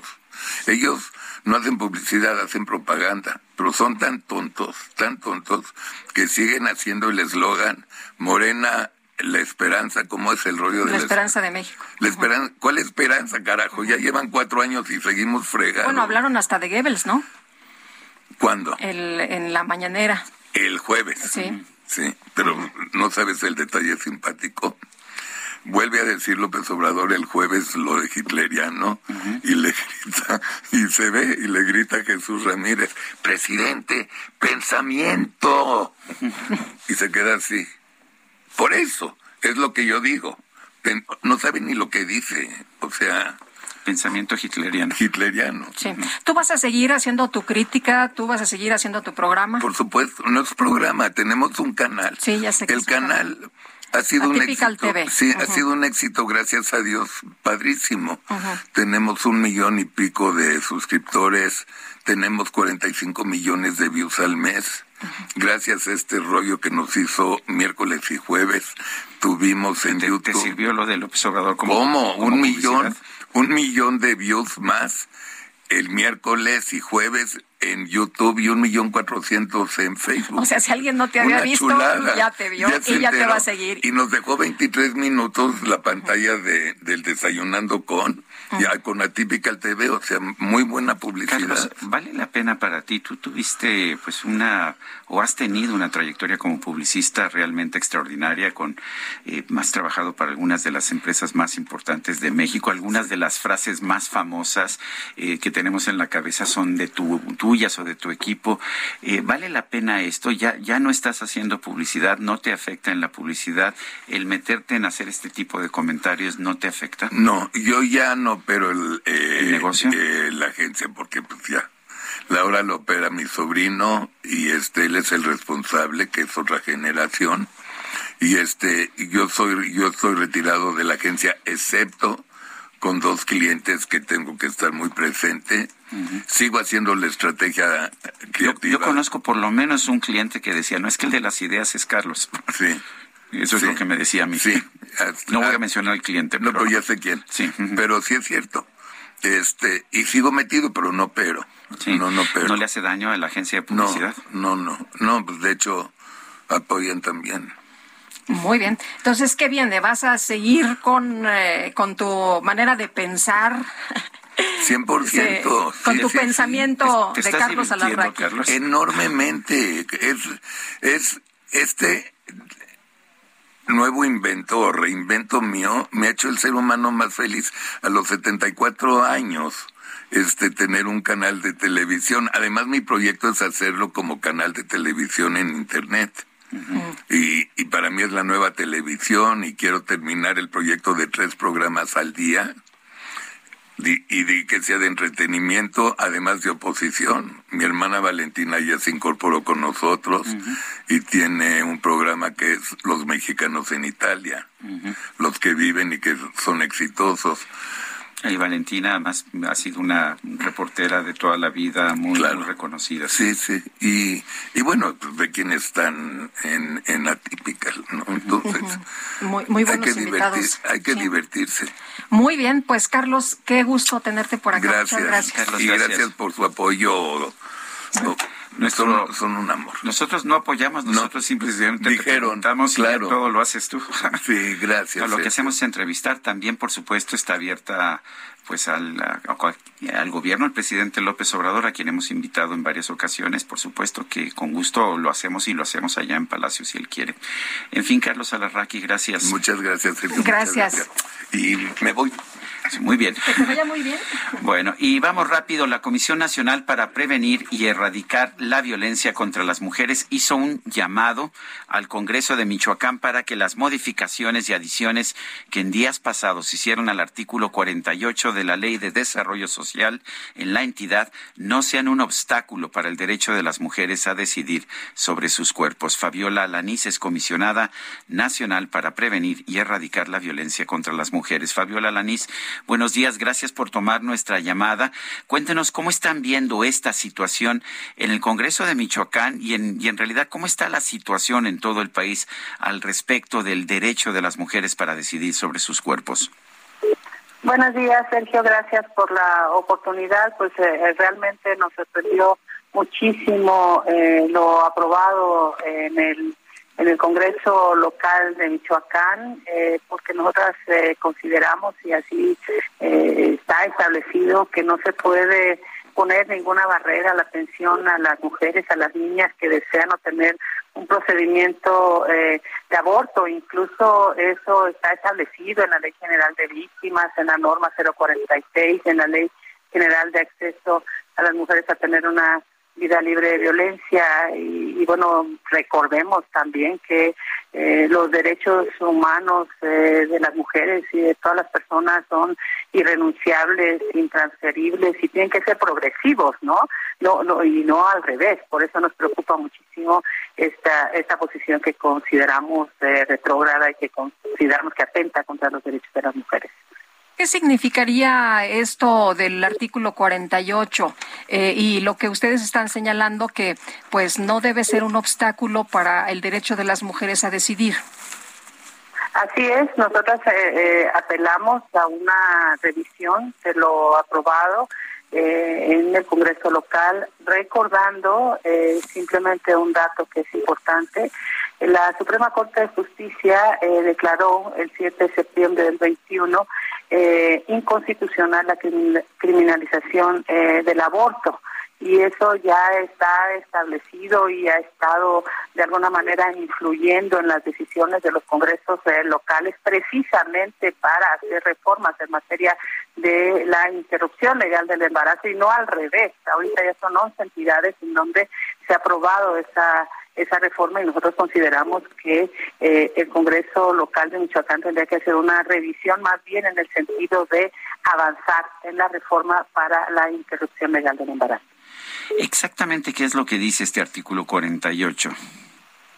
Pues está eh, en una posición que nos parece eh, hasta rara, o sea, es, un debate totalmente ajeno a lo que se viene dando en los congresos eh, locales. Eh, establecen, por ejemplo, el reconocimiento de derechos de embriones, de derechos sociales, económicos, culturales. Ese es un debate que ya que ya está superado, es un debate que, que ningún congreso local se plantea. Y, y yo eh, quiero, si me permiten, poner un solo ejemplo. Ahí mismo en Michoacán, hay la historia de una mujer, Belena, que tiene 11 años privada de la libertad porque tuvo una hemorragia, se desprendió el producto y la acusaron ni más ni menos que de filicidio. Tiene 11 años privada de la libertad eh, de manera injusta y de manera, me parece que atenta contra sus derechos humanos. O sea, criminalizar a las mujeres eh, es muy sencillo, ¿no? Exacto. exacto. Entonces, bueno, pues nosotros apelamos a que más bien hablemos de avanzar en eh, el establecimiento de los derechos, de todos los derechos para las mujeres y particularmente el derecho a la interrupción legal del embarazo, especialmente cuando el, producto es, eh, se deriva de, de un delito tan grave como es la violación, que no son pocos casos. Bueno, pues yo quiero agradecerle, Fabiola Alanís, comisionada nacional para prevenir y erradicar la violencia contra las mujeres, el haber conversado con nosotros esta mañana. La agradecida soy, eh, soy yo, Sergio Lupita, le mando un abrazo. Igualmente, Fabiola, muy buenos días. Bueno, y ya nos adelantaba el ingeniero Guillermo Calderón, con quien platicamos hace unos momentos de lo que ocurrió esta mañana, este cortocircuito, ahí en la línea 2. La Fiscalía de la Ciudad de México informa que el Ministerio Público inició una investigación luego de lo ocurrido esta mañana entre las estaciones Xola y Villa de Cortés de la línea 2 del metro de la Ciudad de México, nos decía el ingeniero Calderón, pues tenemos que saber de qué se trata por lo pronto y aparentemente es un cortocircuito, pero necesitamos que se investigue y vamos a traer a los peritos, ya lo confirma la Fiscalía de la Ciudad de México que se ha iniciado una investigación. El presidente López Obrador desmintió esta mañana que haya una mala relación o distanciamiento con las iglesias. Por el contrario, dijo que solo hay amor y paz, así como una buena relación. En la conferencia de prensa de esta mañana en Palacio Nacional, el mandatario señaló que ve mano negra de los conservadores que quieren ahora echarnos encima a las iglesias. Amor y paz con las iglesias. Nos identificamos muy bien con el Papa Francisco y también tenemos muy buena muy buenas relaciones con pastores y ministros de otras iglesias. Eso es lo que dijo. No podemos confrontarnos con ninguna iglesia. Que no se enojen en el PAN, el PRI, Claudio X González. No hay distanciamiento. Llevamos muy buena relación con las iglesias. Ahora los estrategas del conservadurismo están pendientes y están viendo por dónde, porque no les salen la cosa.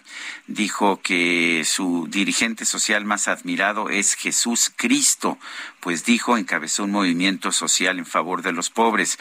Si me piden que yo exprese cuál es mi dirigente social más admirado, fue lo que dijo esta mañana, al que respeto más por su entrega en favor de los pobres es Jesús Cristo, que de acuerdo a mi interpretación teológica encabezó un movimiento en favor de los pobres y por eso los poderosos de su época lo perseguían, lo llamaron alborotador y lo crucificaron. También destacó que se identifica mucho con el Papa Francisco, pues a ningún dirigente político y religioso había hablado con tanta claridad de los problemas de México como lo hizo el Papa Francisco en esa visita a Tijuana. El presidente López Obrador pasó un video de una entrevista del Papa Francisco en las pantallas de la conferencia de prensa de Palacio Nacional, donde destacó cómo fue electo como Papa y hace una referencia a la Iglesia en América Latina. Son las 8.54, vamos a una pausa y regresamos. Pero al fin pude alcanzar la playa ardiente de tus labios rojos. Verde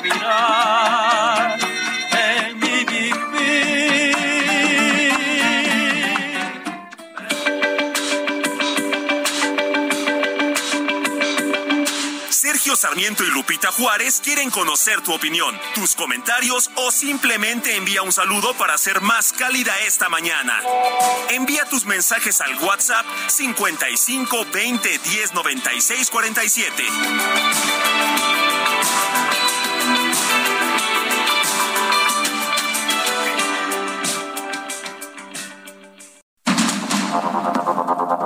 Continuamos con Sergio Sarmiento y Lupita Juárez por el Heraldo Radio.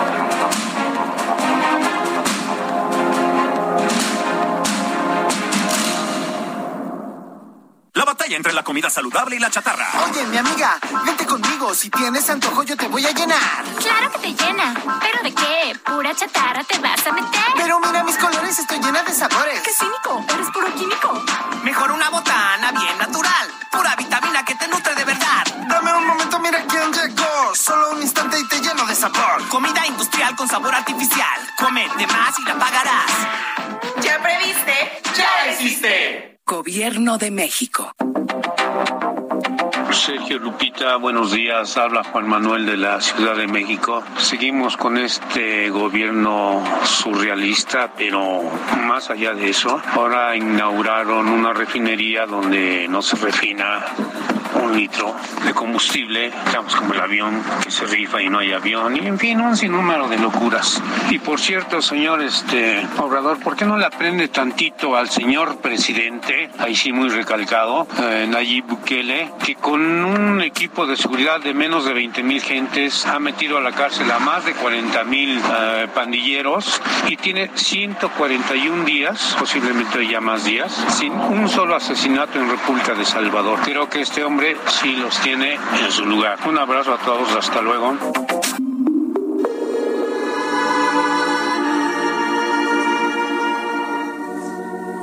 Calla tristeza, calla tristeza, que no sabes que no ha de tornar la que nunca quisiera olvidar Calla tristeza, calla tristeza, que no sabes que no ha de tornar la que nunca quisiera olvidar.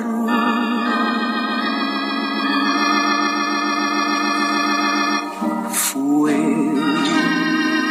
como una estrella Calla Tristeza, seguimos escuchando la música romántica de Gonzalo Curiel, uno de los grandes compositores de la época de oro del cine mexicano. Sí, Calla Tristeza se llama esta canción, interpreta Elvira Ríos con la orquesta de Chucho Zarzosa. Oye, y su hijo Gonzalo Curiel dice, difícil seleccionar algunas canciones, pero siempre será Vereda Tropical, me gusta mucho. Ya la pusimos. Es una canción con magia también, Calla Tristeza, Un Gran Amor y Noche de Luna. Dice, la música de fondo de muchas de sus películas como Paraíso Robado con Iracema Dilián y Arturo de Córdoba, ¿qué tal? Ni más ni menos. También eh, Vainilla, Bronce y Morir con Ignacio López Tarso y Elsa Aguirre. Soy un prófugo con Cantinflas y Emilia Aguiú, El Sultán Descalzo con Tintán o El Colmillo de Buda con Ángel Garaza. Y por supuesto sus tres conciertos para piano y orquesta sinfónica son muy buenos, tienen temas y partes melódicas fascinantes y es fabulosa la forma en la que va conjuntando todos los instrumentos de la orquesta, lo que nos comparte su hijo Gonzalo Curiel. Y Vereda Tropical fue la canción de mis abuelos maternos, de don Antonio Larrauri y Guadalupe Vargas. Eh, pues sí, era su gran canción Vereda Tropical. Eh, recibo una invitación que quisiera compartir con nuestros radioescuchas. Es de nuestra querida, de mi querida Leticia Cosío, del grupo Viva Flamenco. Ya ves qué difícil ha sido para todos los artistas independientes. Muy complicado y además sin apoyos ni nada. Nada de apoyos, pero fíjate que va a estar este fin de semana, bueno, desde el jueves hasta el domingo en el Teatro de la Danza Guillermina Bravo, este teatro que se encuentra en el Centro Cultural del Bosque, allá en Reforma y Campo Marte, con un nuevo espectáculo que se llama Andares Flamencos jueves, viernes, sábado y domingo. Y bueno, pues uh, si a usted le gusta el arte, si le gusta el flamenco, se lo recomiendo. Son el mejor grupo de flamenco de México. Viva Flamenco de Leticia Cosío.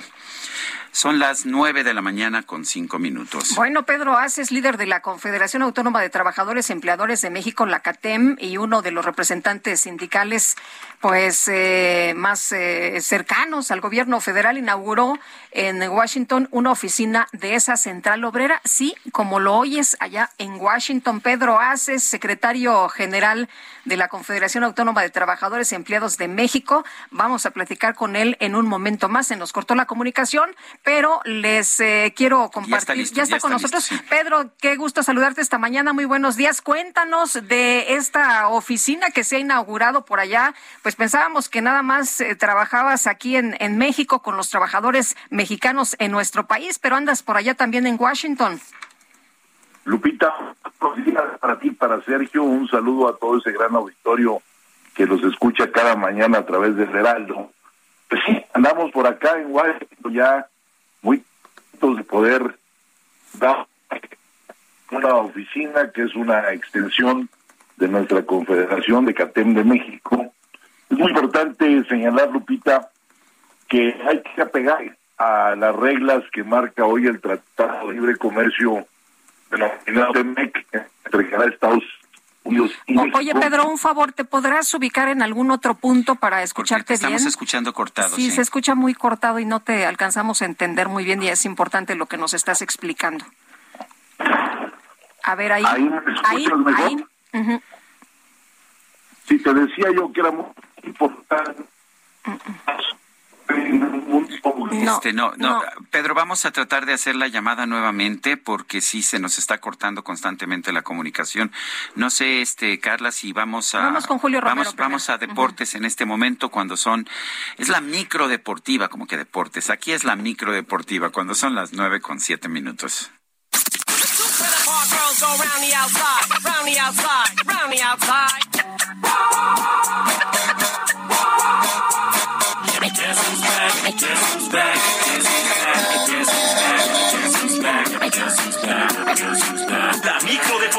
Ah, ah, ah.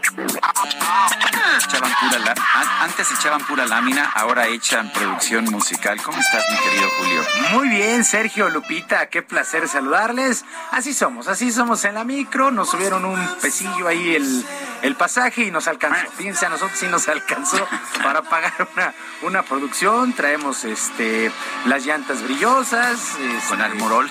Sí, claro, por supuesto. Bueno, el almorol no, más bien con refresco ahí de cola. Ah, bueno, este, claro, es más barato. Con gaseosa, es más barato, pero este el cacharpo todo el fin de semana se dedicó a sacarle Oye, ya no lo digas, ¿no ves que ya están prohibidos los cacharpos? Pero lo tenemos disfrazado, lo tenemos disfrazado de subconductor. Entonces, pero además es el único cacharpo operador DJ del cuadrante, entonces fue el único que logró, que logró salvarse.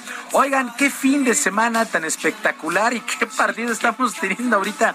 Te comentábamos rápido, este, fuera del aire, Sergio. Sí. 5-4 van de Garín, eh, Cristian Garín, el chileno, y Alex Dimanur, el, el El australiano. australiano, sí. Van 5-4 en el quinto set. Favor de llevan Manur. como empezaron creo que a las 5 de la mañana o 5 y pico. Era 5.45. Sí, bueno, pues 5.45. están jugando todavía. Perdió los dos primeros sets a Cristian de Garín, el chileno, y ya lo alcanzó y están, bueno, 5-4 en el tercer y definitivo set. Sí, y también está eh, enfrentando, también es un juegazo.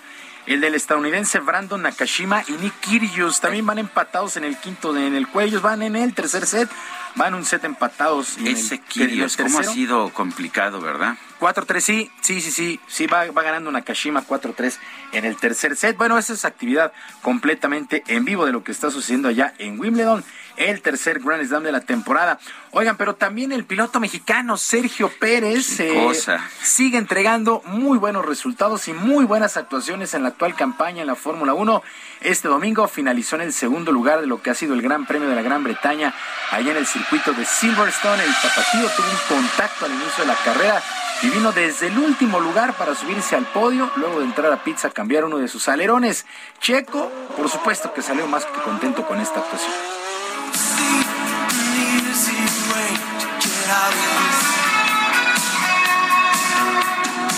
Gary sits by the bedside table, curtains closed. Normalmente parecía que el alerón delantero no afectaba mucho en estos autos, pero me afectó muchísimo y tuve que entrar a los pits, me fui a último lugar y me fui recuperando y luego tuve la suerte con el safety car al final. Y luego unas vueltas al final con Charles, con Hamilton eh, de locura y al final logramos sacar un buen resultado para el equipo.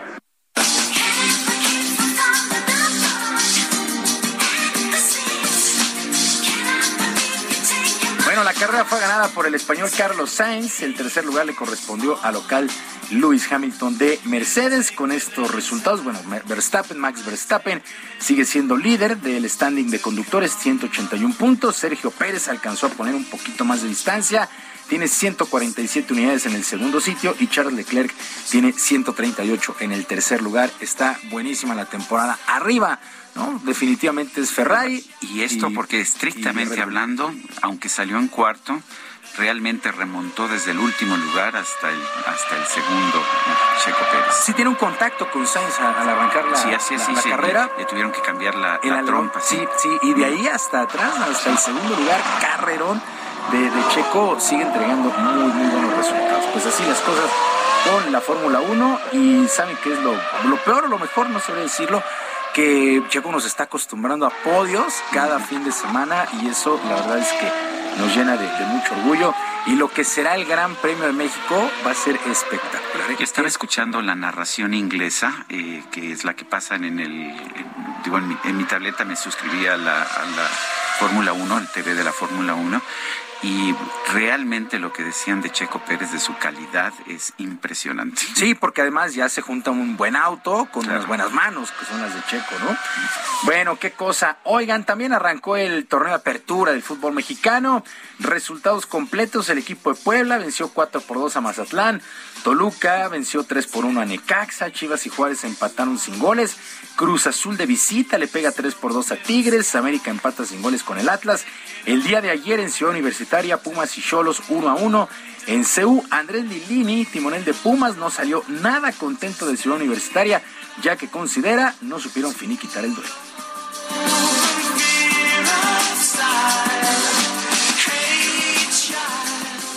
Y quedar a lo mejor desprotegido, defender con menos gente, la tuvimos siempre nosotros. Segundo tiempo Tijuana no llegó nunca, nunca al arco de, de Pumas. Tampoco nosotros llegamos claro al arco de, Tijuana, pero el desgaste lo terminamos haciendo siempre el que tiene que ir a buscar. Y bueno, es importante, es importante sumar, no se festeja, pero en la importancia se le da.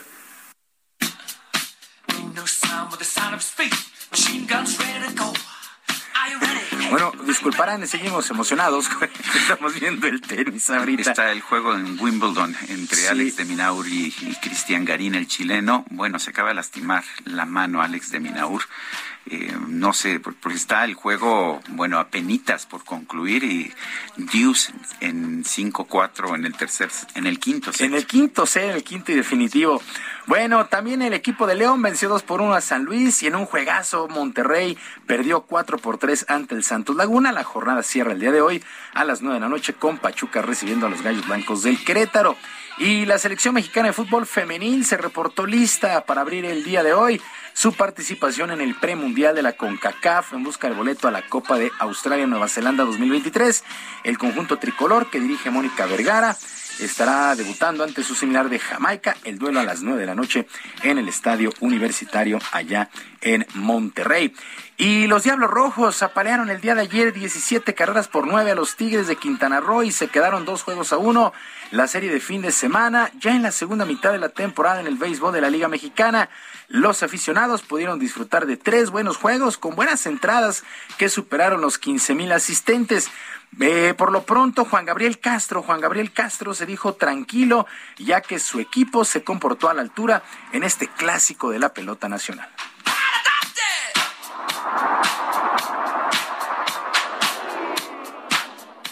Creo que fue una muy buena serie. Eh, sabemos la, la, intensidad de estos juegos contra Tigres, un equipo muy bueno también.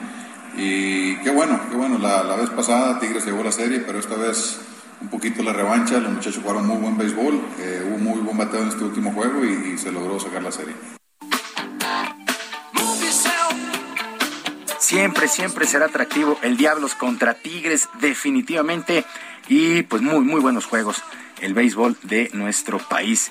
Y ya para finalizar, la selección mexicana de clavados terminó su participación en el Campeonato Mundial de Natación en Budapest. Pues la verdad es que sin pena ni gloria ya que a diferencia de otros años, ningún saltador pudo destacar o entregar alguna presea. De hecho, eh, de las 11 pruebas en que se participó, solamente en una terminaron dentro de los cinco primeros lugares. Aranza Chávez y Kevin Muñoz finalizaron en la cuarta plaza en los saltos sincronizados mixtos en trampolín de 3 metros. Está pasando por un momento bien complicado los clavados de nuestro país. Sergio Lupita, amigos del auditorio, la información deportiva este lunes. Gracias, Julio Romero. Que sea una extraordinaria semana para todos. Hasta luego y continuamos con la información. Ya eh, pudimos tener una línea limpia para platicar con Pedro Ace, secretario general de la Confederación Autónoma de Trabajadores y Empleados de México. Y nos explicabas, eh, Pedro, de la importancia por el tratado de esta oficina allá en Washington. Hola, Pedro. Así es, Lupita. Nosotros tenemos la obligación. ¿Ahí me escuchas sí, bien? Sí, sí, adelante. sí. Pedro. Muchas gracias. Mira, nosotros tenemos como Confederación Obrera Mexicana la obligación de apegarnos a lo que marca el capítulo 23 del Tratado de Libre Comercio. Ha sido muy triste lo que pasó hace unos días, en la vida más de 50 eh, personas de origen latino, entre ellos muchos mexicanos, y eso se debe a la clandestinidad en la que se da toda la mano de obra que busca el sueño americano.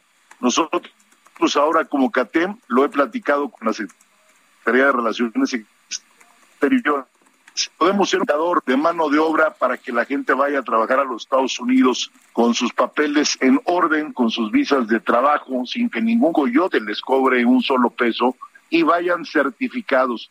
La capacitación en CATEM es el pilar fundamental para el desarrollo de un ser humano en cualquier eh, o en, en cualquier área de trabajo. Por ello, nosotros somos a través de la CEP, del programa Conocer Certificadores, y todos los días estamos dando capacitaciones en toda la República.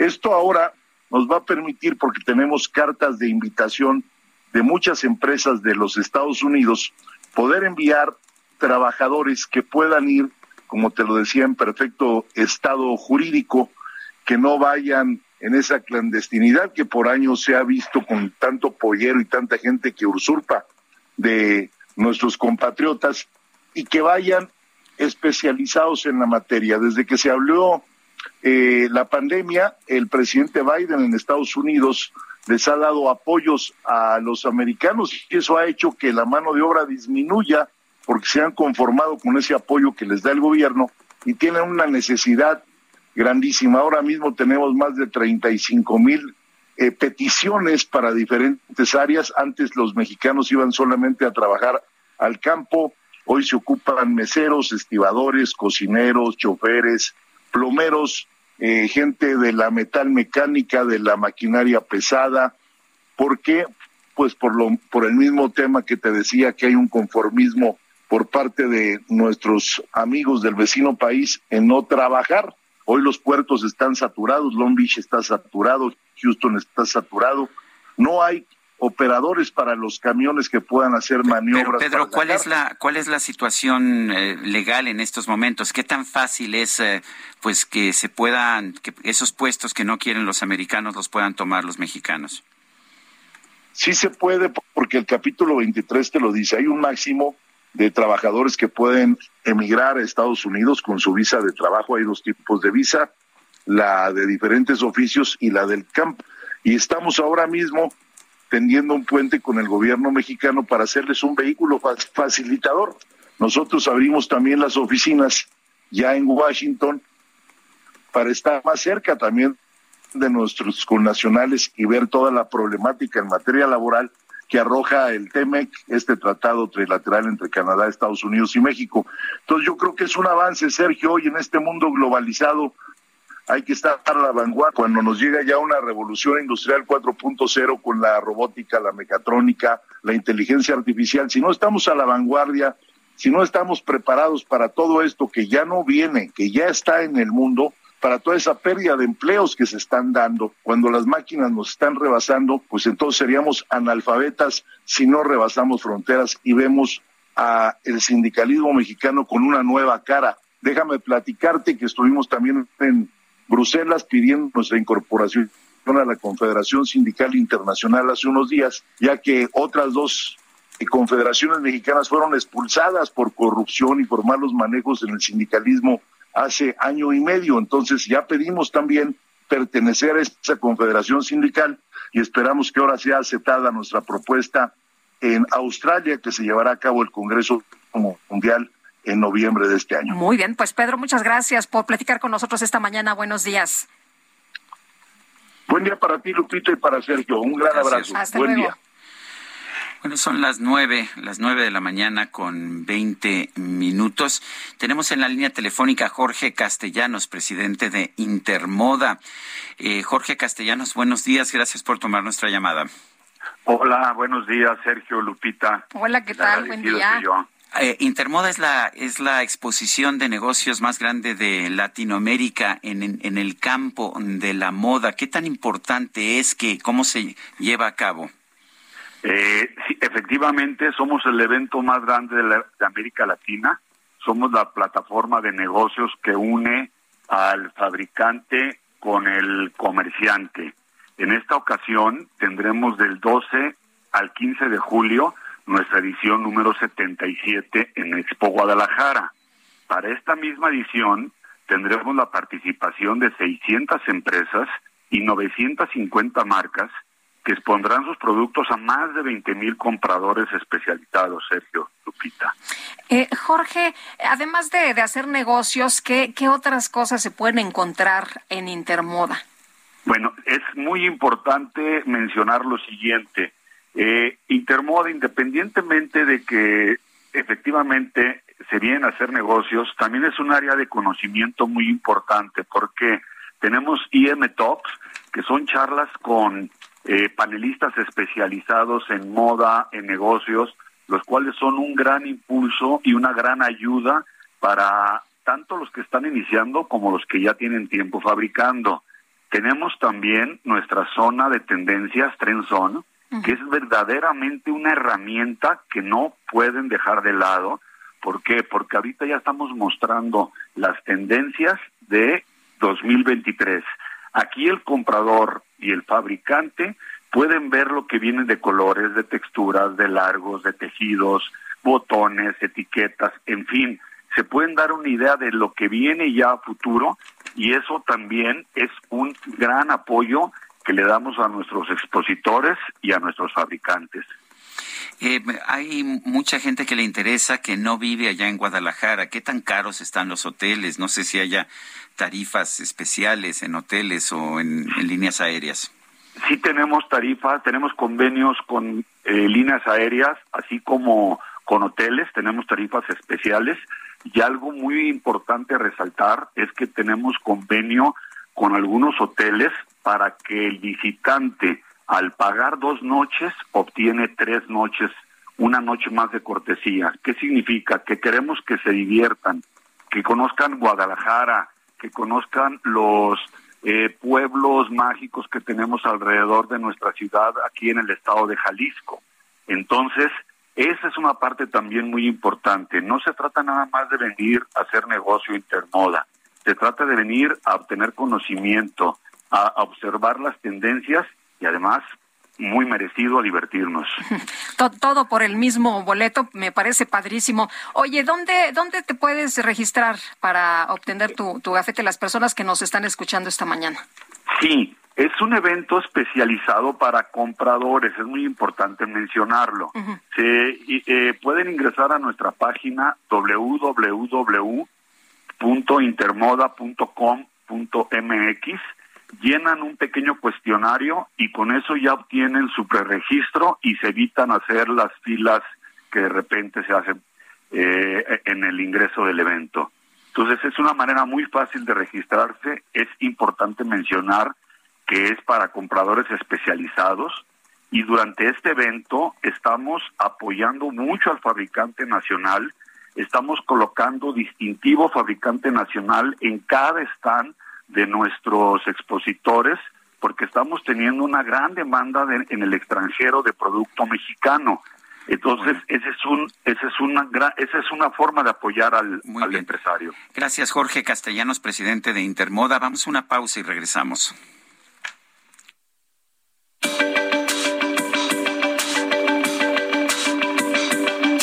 Sergio Sarmiento y Lupita Juárez quieren conocer tu opinión, tus comentarios o simplemente envía un saludo para ser más cálida esta mañana. Envía tus mensajes al WhatsApp 55 20 10 96 47.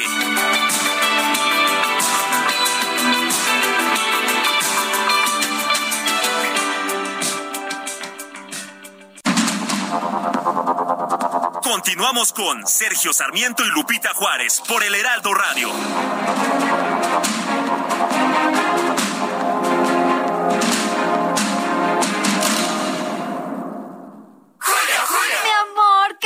Que vamos a ser papás. Y lo más padre es que llegue el 3x2 en pañales, ropa y todo el mundo del bebé. Y además 3x2 en protección femenina, incontinencia, bloqueadores y bronceadores. Con Julio lo regalado te llega. Solo en Soriana. A julio 4. Aplican restricciones. Gastrolab. Historia, recetas, materia prima y un sinfín de cosas que a todos nos interesan.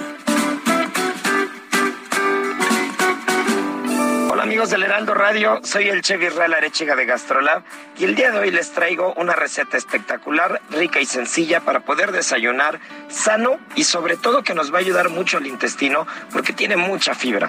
¿Qué es lo que vamos a hacer? Un licuado con la leche en su preferencia, puede ser de arroz, de coco, de avena, deslactosada, normal, no importa la leche que quieran, pero bien fría, unas ciruelas pasas que si bien se pueden remojar un día antes en la misma leche o hervir y una vez frías para una taza de leche con unas 5 o 6 piezas, medio platanito bien frío también incluso casi congelado y un puñito ya sea de nueces o almendras con piel, tenemos suficiente para hacer un licuado espectacular, muy nutritivo, muy rico, frío, fresquito para el desayuno y sobre todo diferente. Así que bueno, ya saben, no hay pretexto para no desayunar rico, sano y sobre todo con una receta muy original. Pepito, llegando a la casa vas a ver, te voy a lavar la boca con jabón. Ay, no, señora. Mejor aproveche y lléguele al 3x2 en todo el cuidado bucal. Y además, 3x2 en toda la jarciería y limpiadores de piso. Sí, 3x2. Con Julio, lo regalado te llega. Solo en Soriana. A julio 7. Aplican restricciones.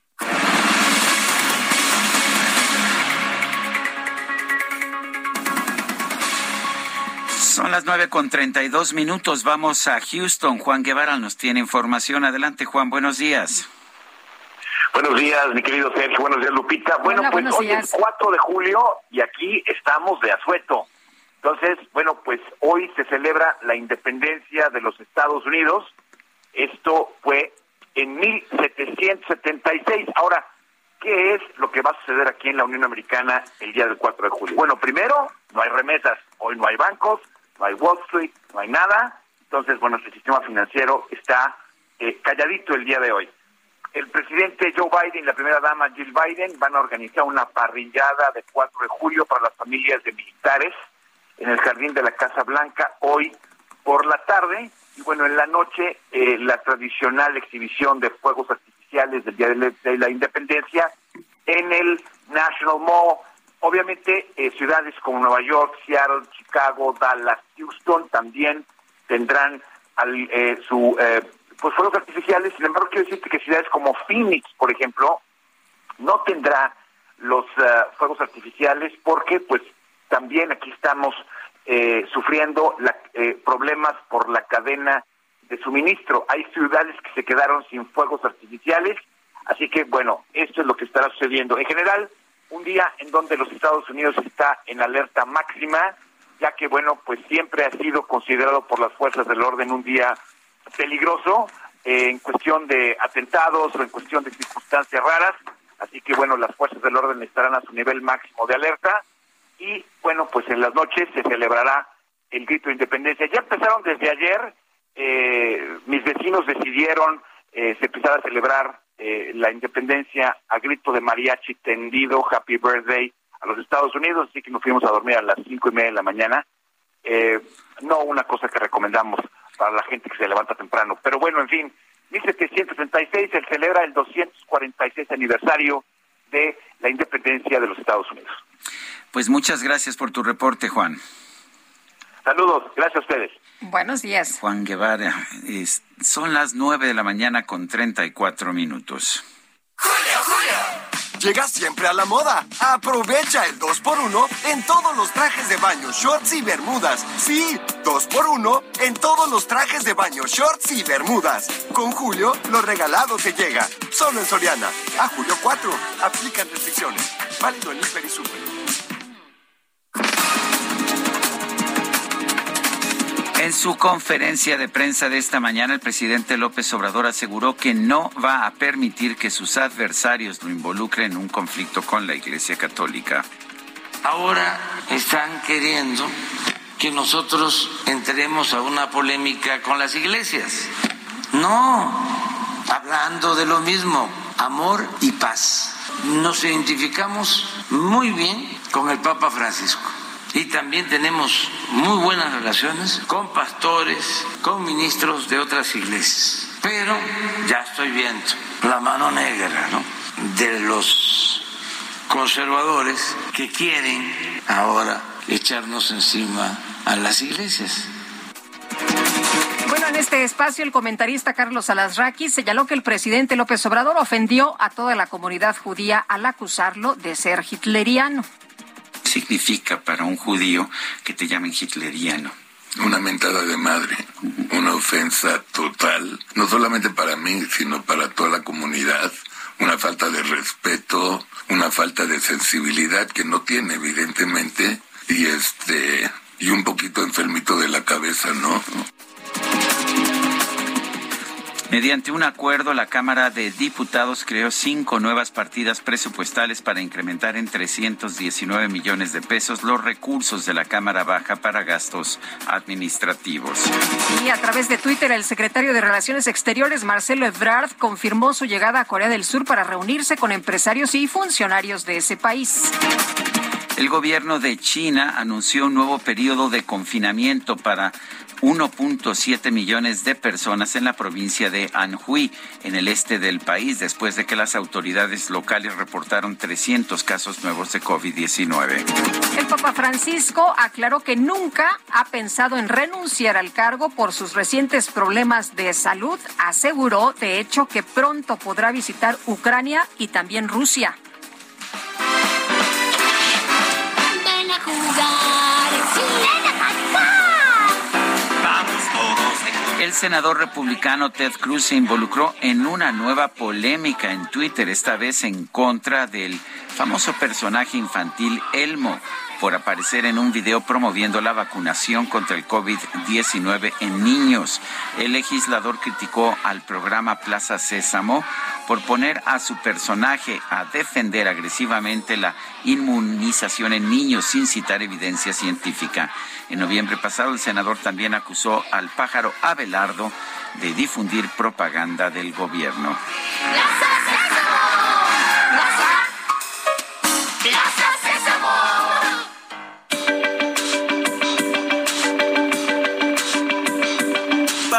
Lupita Juárez, tu opinión es importante. Síguela en arroba Lupita Juárez H.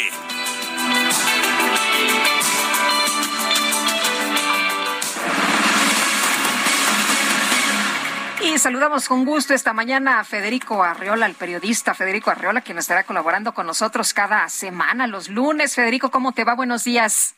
Buenos días, Lupita, Sergio. Hola, hola Federico. Oye, ¿de qué nos platicas esta mañana?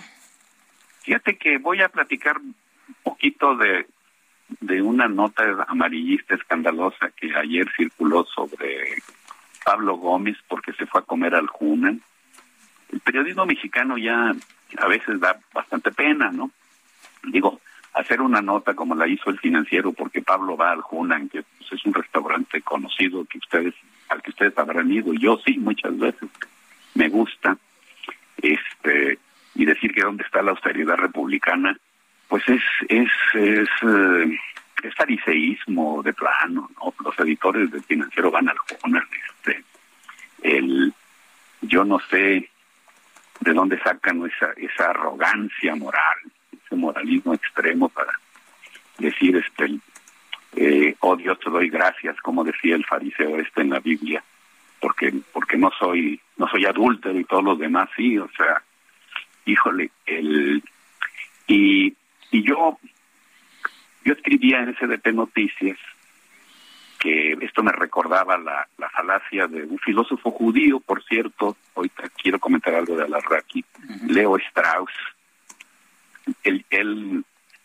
él jugaba con una falacia que se llama reductio, reductio ad Hitlerum, o sea, el, si Hitler hacía algo, entonces eso estaba mal, es decir, si a Hitler le gustaba la música de, Wagner, la música de Wagner es mala, que muchos judíos piensan eso en, en Israel, donde no se ha podido, tuvo que cancelarse la presentación de una ópera de Wagner con, con este director argentino, este, ay, se me va el nombre, con Plácido Domingo, este, porque, porque a Hitler le gustaba Wagner, digo, pues, no, imagínate nomás, ¿no? Este, ¿Por qué, ¿Por qué cuestionan a Pablo Gómez por ir al Hunan? Pues por una versión especial de la falacia de reducir todo al hitlerismo. Lozoya fue al Hunan. Entonces ir al Hunan es malo para un político. Bueno, pero Lozoya estaba en, en una situación muy especial. Este traía un brazalete, estaba en libertad condicional y, y se hizo un escándalo porque fue al Hunan porque era una burla a, un privilegio que le dieron, este, ya se lo quitaron, ya está en la cárcel, lo dejaron en libertad para que, porque iba a colaborar, se supone, y usó esa libertad para irse con amigas ricas al El, entonces, a veces el periodismo mexicano deja mucho que desear y, y yo creo que estamos abusando un poquito, y no con las que me perdone don Carlos, yo lo aprecio bastante, me cae muy bien. Creo que estamos abusando aquí del presidente López Obrador al, tanto cuestionarlo, porque le dijo a la Raki que era de pensamiento hitleriano o no sé qué. Hay una ley que tú conocerás, Sergio, la ley de Goswin o algo así, que dice que en una discusión, este, si se, si se prolonga lo suficiente, alguien o todos terminan acusando a todos de ser hitlerianos, de ser Hitler o de ser nazis. El, esto de, de acusar a alguien o de mencionar que alguien es hitleriano, perdón, viene a ser este, una especie de tontería que todo el mundo repite. A ver, Alarraqui hace un año o hace unos meses, en, un, en una entrevista de televisión que le hizo a Javier Lozano, Alarcón, acusaban a López Obrador de ser hitleriano o de ser Hitler. Javier Sicilia acusó a López Obrador de ser Hitler, un poeta tan culto y tan humanista y tan cristiano, imagínate con lo que salió. Y si se va a Google, el mexicano que más ha sido comparado con Hitler ha sido López Obrador, de ese tamaño la calumnia. Él, pero él dijo, dijo, tú le preguntaste a la Raki, creo, lo, lo oí. Sí, hace un rato. ¿Qué significa para un judío que lo acusen de ser Hitler? es una gran ofensa y todo. Para un judío y para un católico y para un musulmán y para un ateo como yo, a mí no me gustaría que me compararan con Hitler. Es una ofensa, es una comparación que, que ofende. La comunidad judía, de hecho, indebidamente, yo creo, se protestó cuando López Obrador le dijo esto de que Ararraqui tenía un pensamiento hitleriano y dijo que, a cualquiera, no dijo solo a los judíos, dijo que, es un que a nadie se le debe comparar con Hitler. Y tiene razón, no solo a un judío, porque ya entonces ya estamos entrando en temas de discriminación. El, lo sorprendente es que si ha habido un político, un gobernante, amigo de la comunidad judía, judía ha sido López Obrador.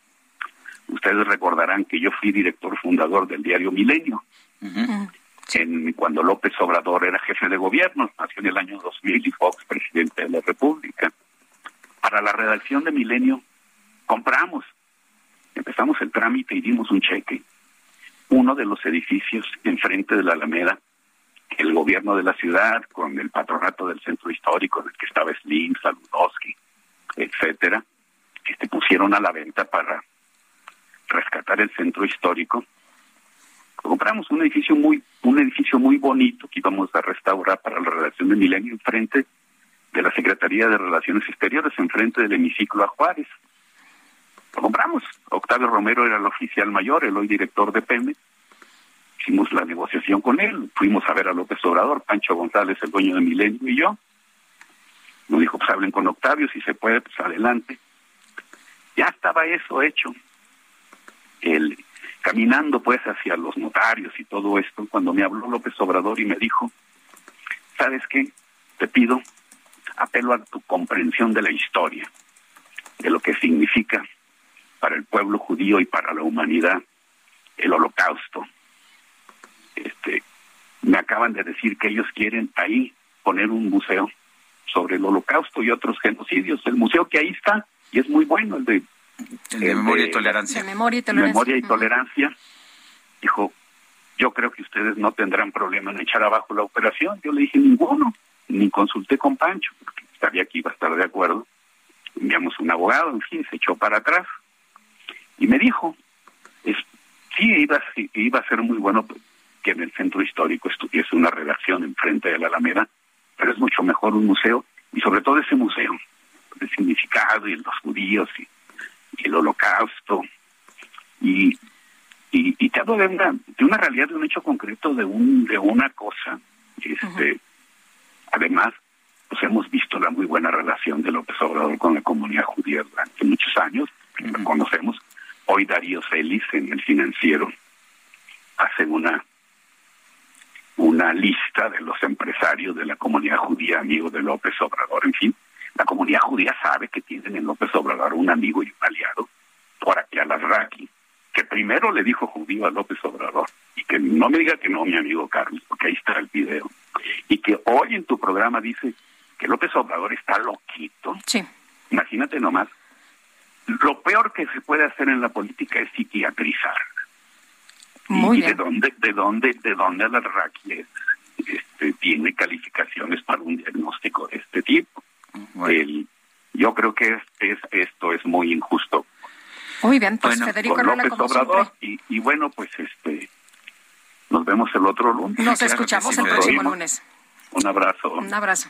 Son las nueve con cuarenta y siete. Tenemos en la línea telefónica a Monseñor Ramón Castro. Él, él es obispo de Cuernavaca y es también ah, es, es la cabeza, de hecho, de la de la la, la conferencia episcopal mexicana Eh, en Cuernavaca, Morelos, el obispo eh, Ramón Castro criticó que no se quiera en el gobierno cambiar la estrategia de seguridad del país. Lo tenemos en la línea telefónica. Señor obispo, buenos días. Gracias por tomar la llamada. Cuéntenos, ¿por qué piensa usted que hay que cambiar la estrategia de seguridad? Sí, muy buenos días para ti, Sergio, y todas las personas que les escuchan. Tuvimos la octava caminata por la paz en Cuernavaca, ya es una tradición, ocho años realizándola, y en ella la, la comunidad se manifiesta, en esta ocasión cerca de 15 mil personas, y doy un mensaje, un mensaje siempre en donde trato de analizar la realidad, iluminarla con la palabra de Dios y de invitar a las autoridades.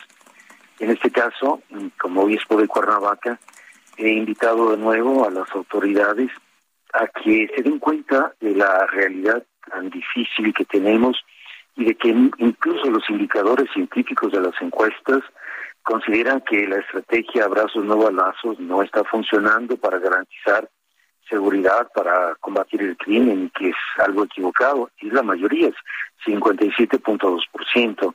Entonces, haciendo eco de lo que la mayoría del pueblo está pensando, pues estamos tratando de invitar con todo el corazón, respetuosamente, a las autoridades para que vean la oportunidad de mejorar, y lo he dicho varias veces, todos nos podemos equivocar, ¿por qué no reconocer un error y en bien del pueblo, de todo lo que está pasando? Eh, es algo que nos preocupa, es algo que nos tiene pues muy tensos, porque vemos el dolor del pueblo, porque vemos la, la extorsión, el secuestro, el asesinato, los feminicidios, la trata de personas y otras formas de crimen, de muerte. Yo creo que es algo que a los pastores nos duele y tratamos de invitar a las autoridades a que retomen el camino. Em, le, le quiero preguntar, Monseñor, sobre las declaraciones del presidente esta mañana. El presidente López Obrador ha señalado que no va a permitir que sus adversarios lo involucren en un conflicto con la Iglesia Católica. Él dice que no hay una eh, separación con la Iglesia, que no hay una situación distinta con la Iglesia. ¿Cómo interpreta usted estas palabras? ¿Como eh, un acercamiento con el presidente López Obrador, como un canal que se abre para el diálogo? Ojalá, ojalá así, fuera, porque la penúltima ocasión nos dijo que estábamos apergollados con la oligarquía y de que nunca habíamos dicho nada en otros sexenios. Estamos a punto de publicar todo el elenco que en todos los sexenios se han dicho, a, veces más fuerte incluso, más fuerte, y, y nunca había habido una reacción como la de esta ocasión. Si se abre un puente, si se invita al diálogo, nosotros estamos siempre en la mejor disposición. Bueno, pues yo quiero agradecerle, Monseñor Ramón Castro, obispo de la diócesis de Cuernavaca, el haber conversado con nosotros. Tengo entendido que es secretario general también de la conferencia episcopal, ¿verdad? Sí, la cabeza de la conferencia Sí, es el, el presidente, el presidente, sí, pero por eso- de Monterrey. Sí. Yo soy el secretario general y vocero.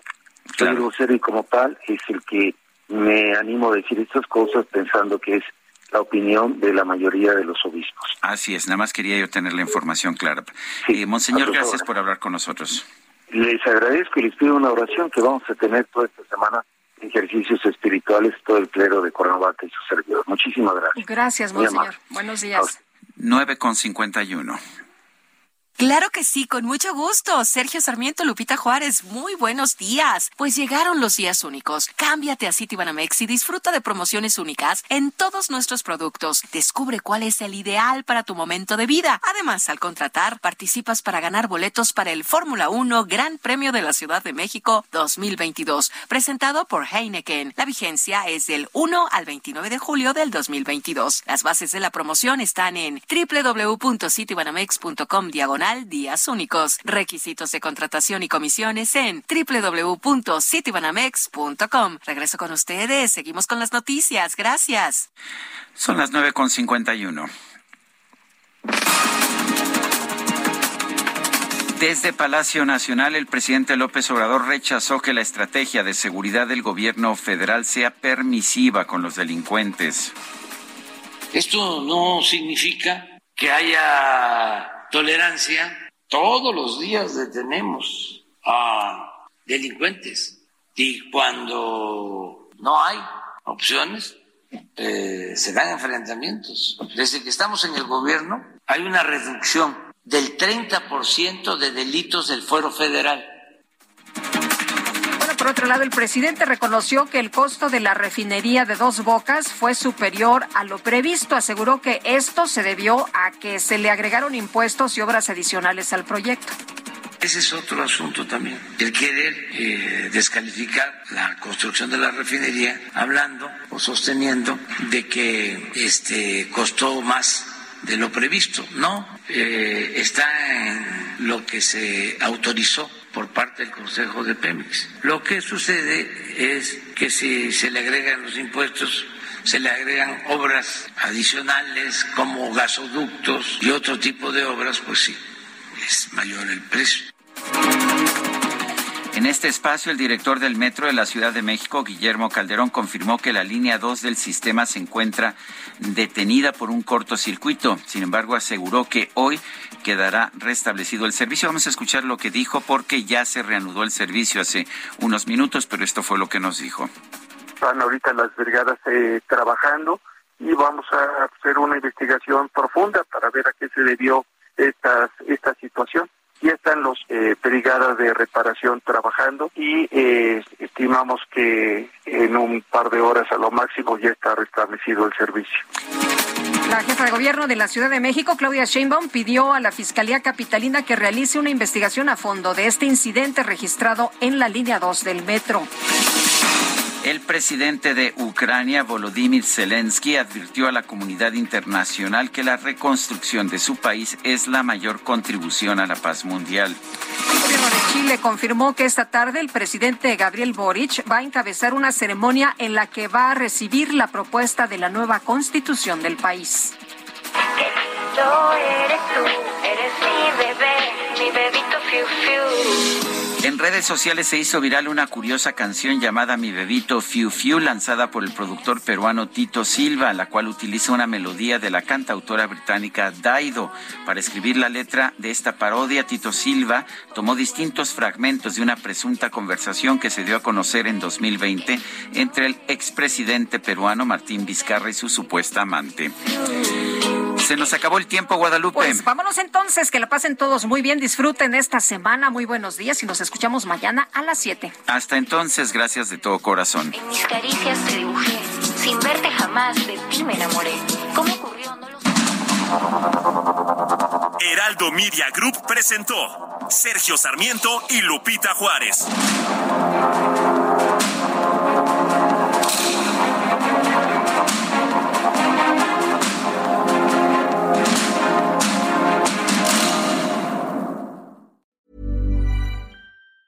Tired of ads barging into your favorite news podcasts? Good news. Ad-free listening is available on Amazon Music for all the music plus top podcasts included with your Prime membership. Stay up to date on everything newsworthy by downloading the Amazon Music app for free or go to amazon.com slash news ad free. That's amazon.com slash news ad free to catch up on the latest episodes without the ads.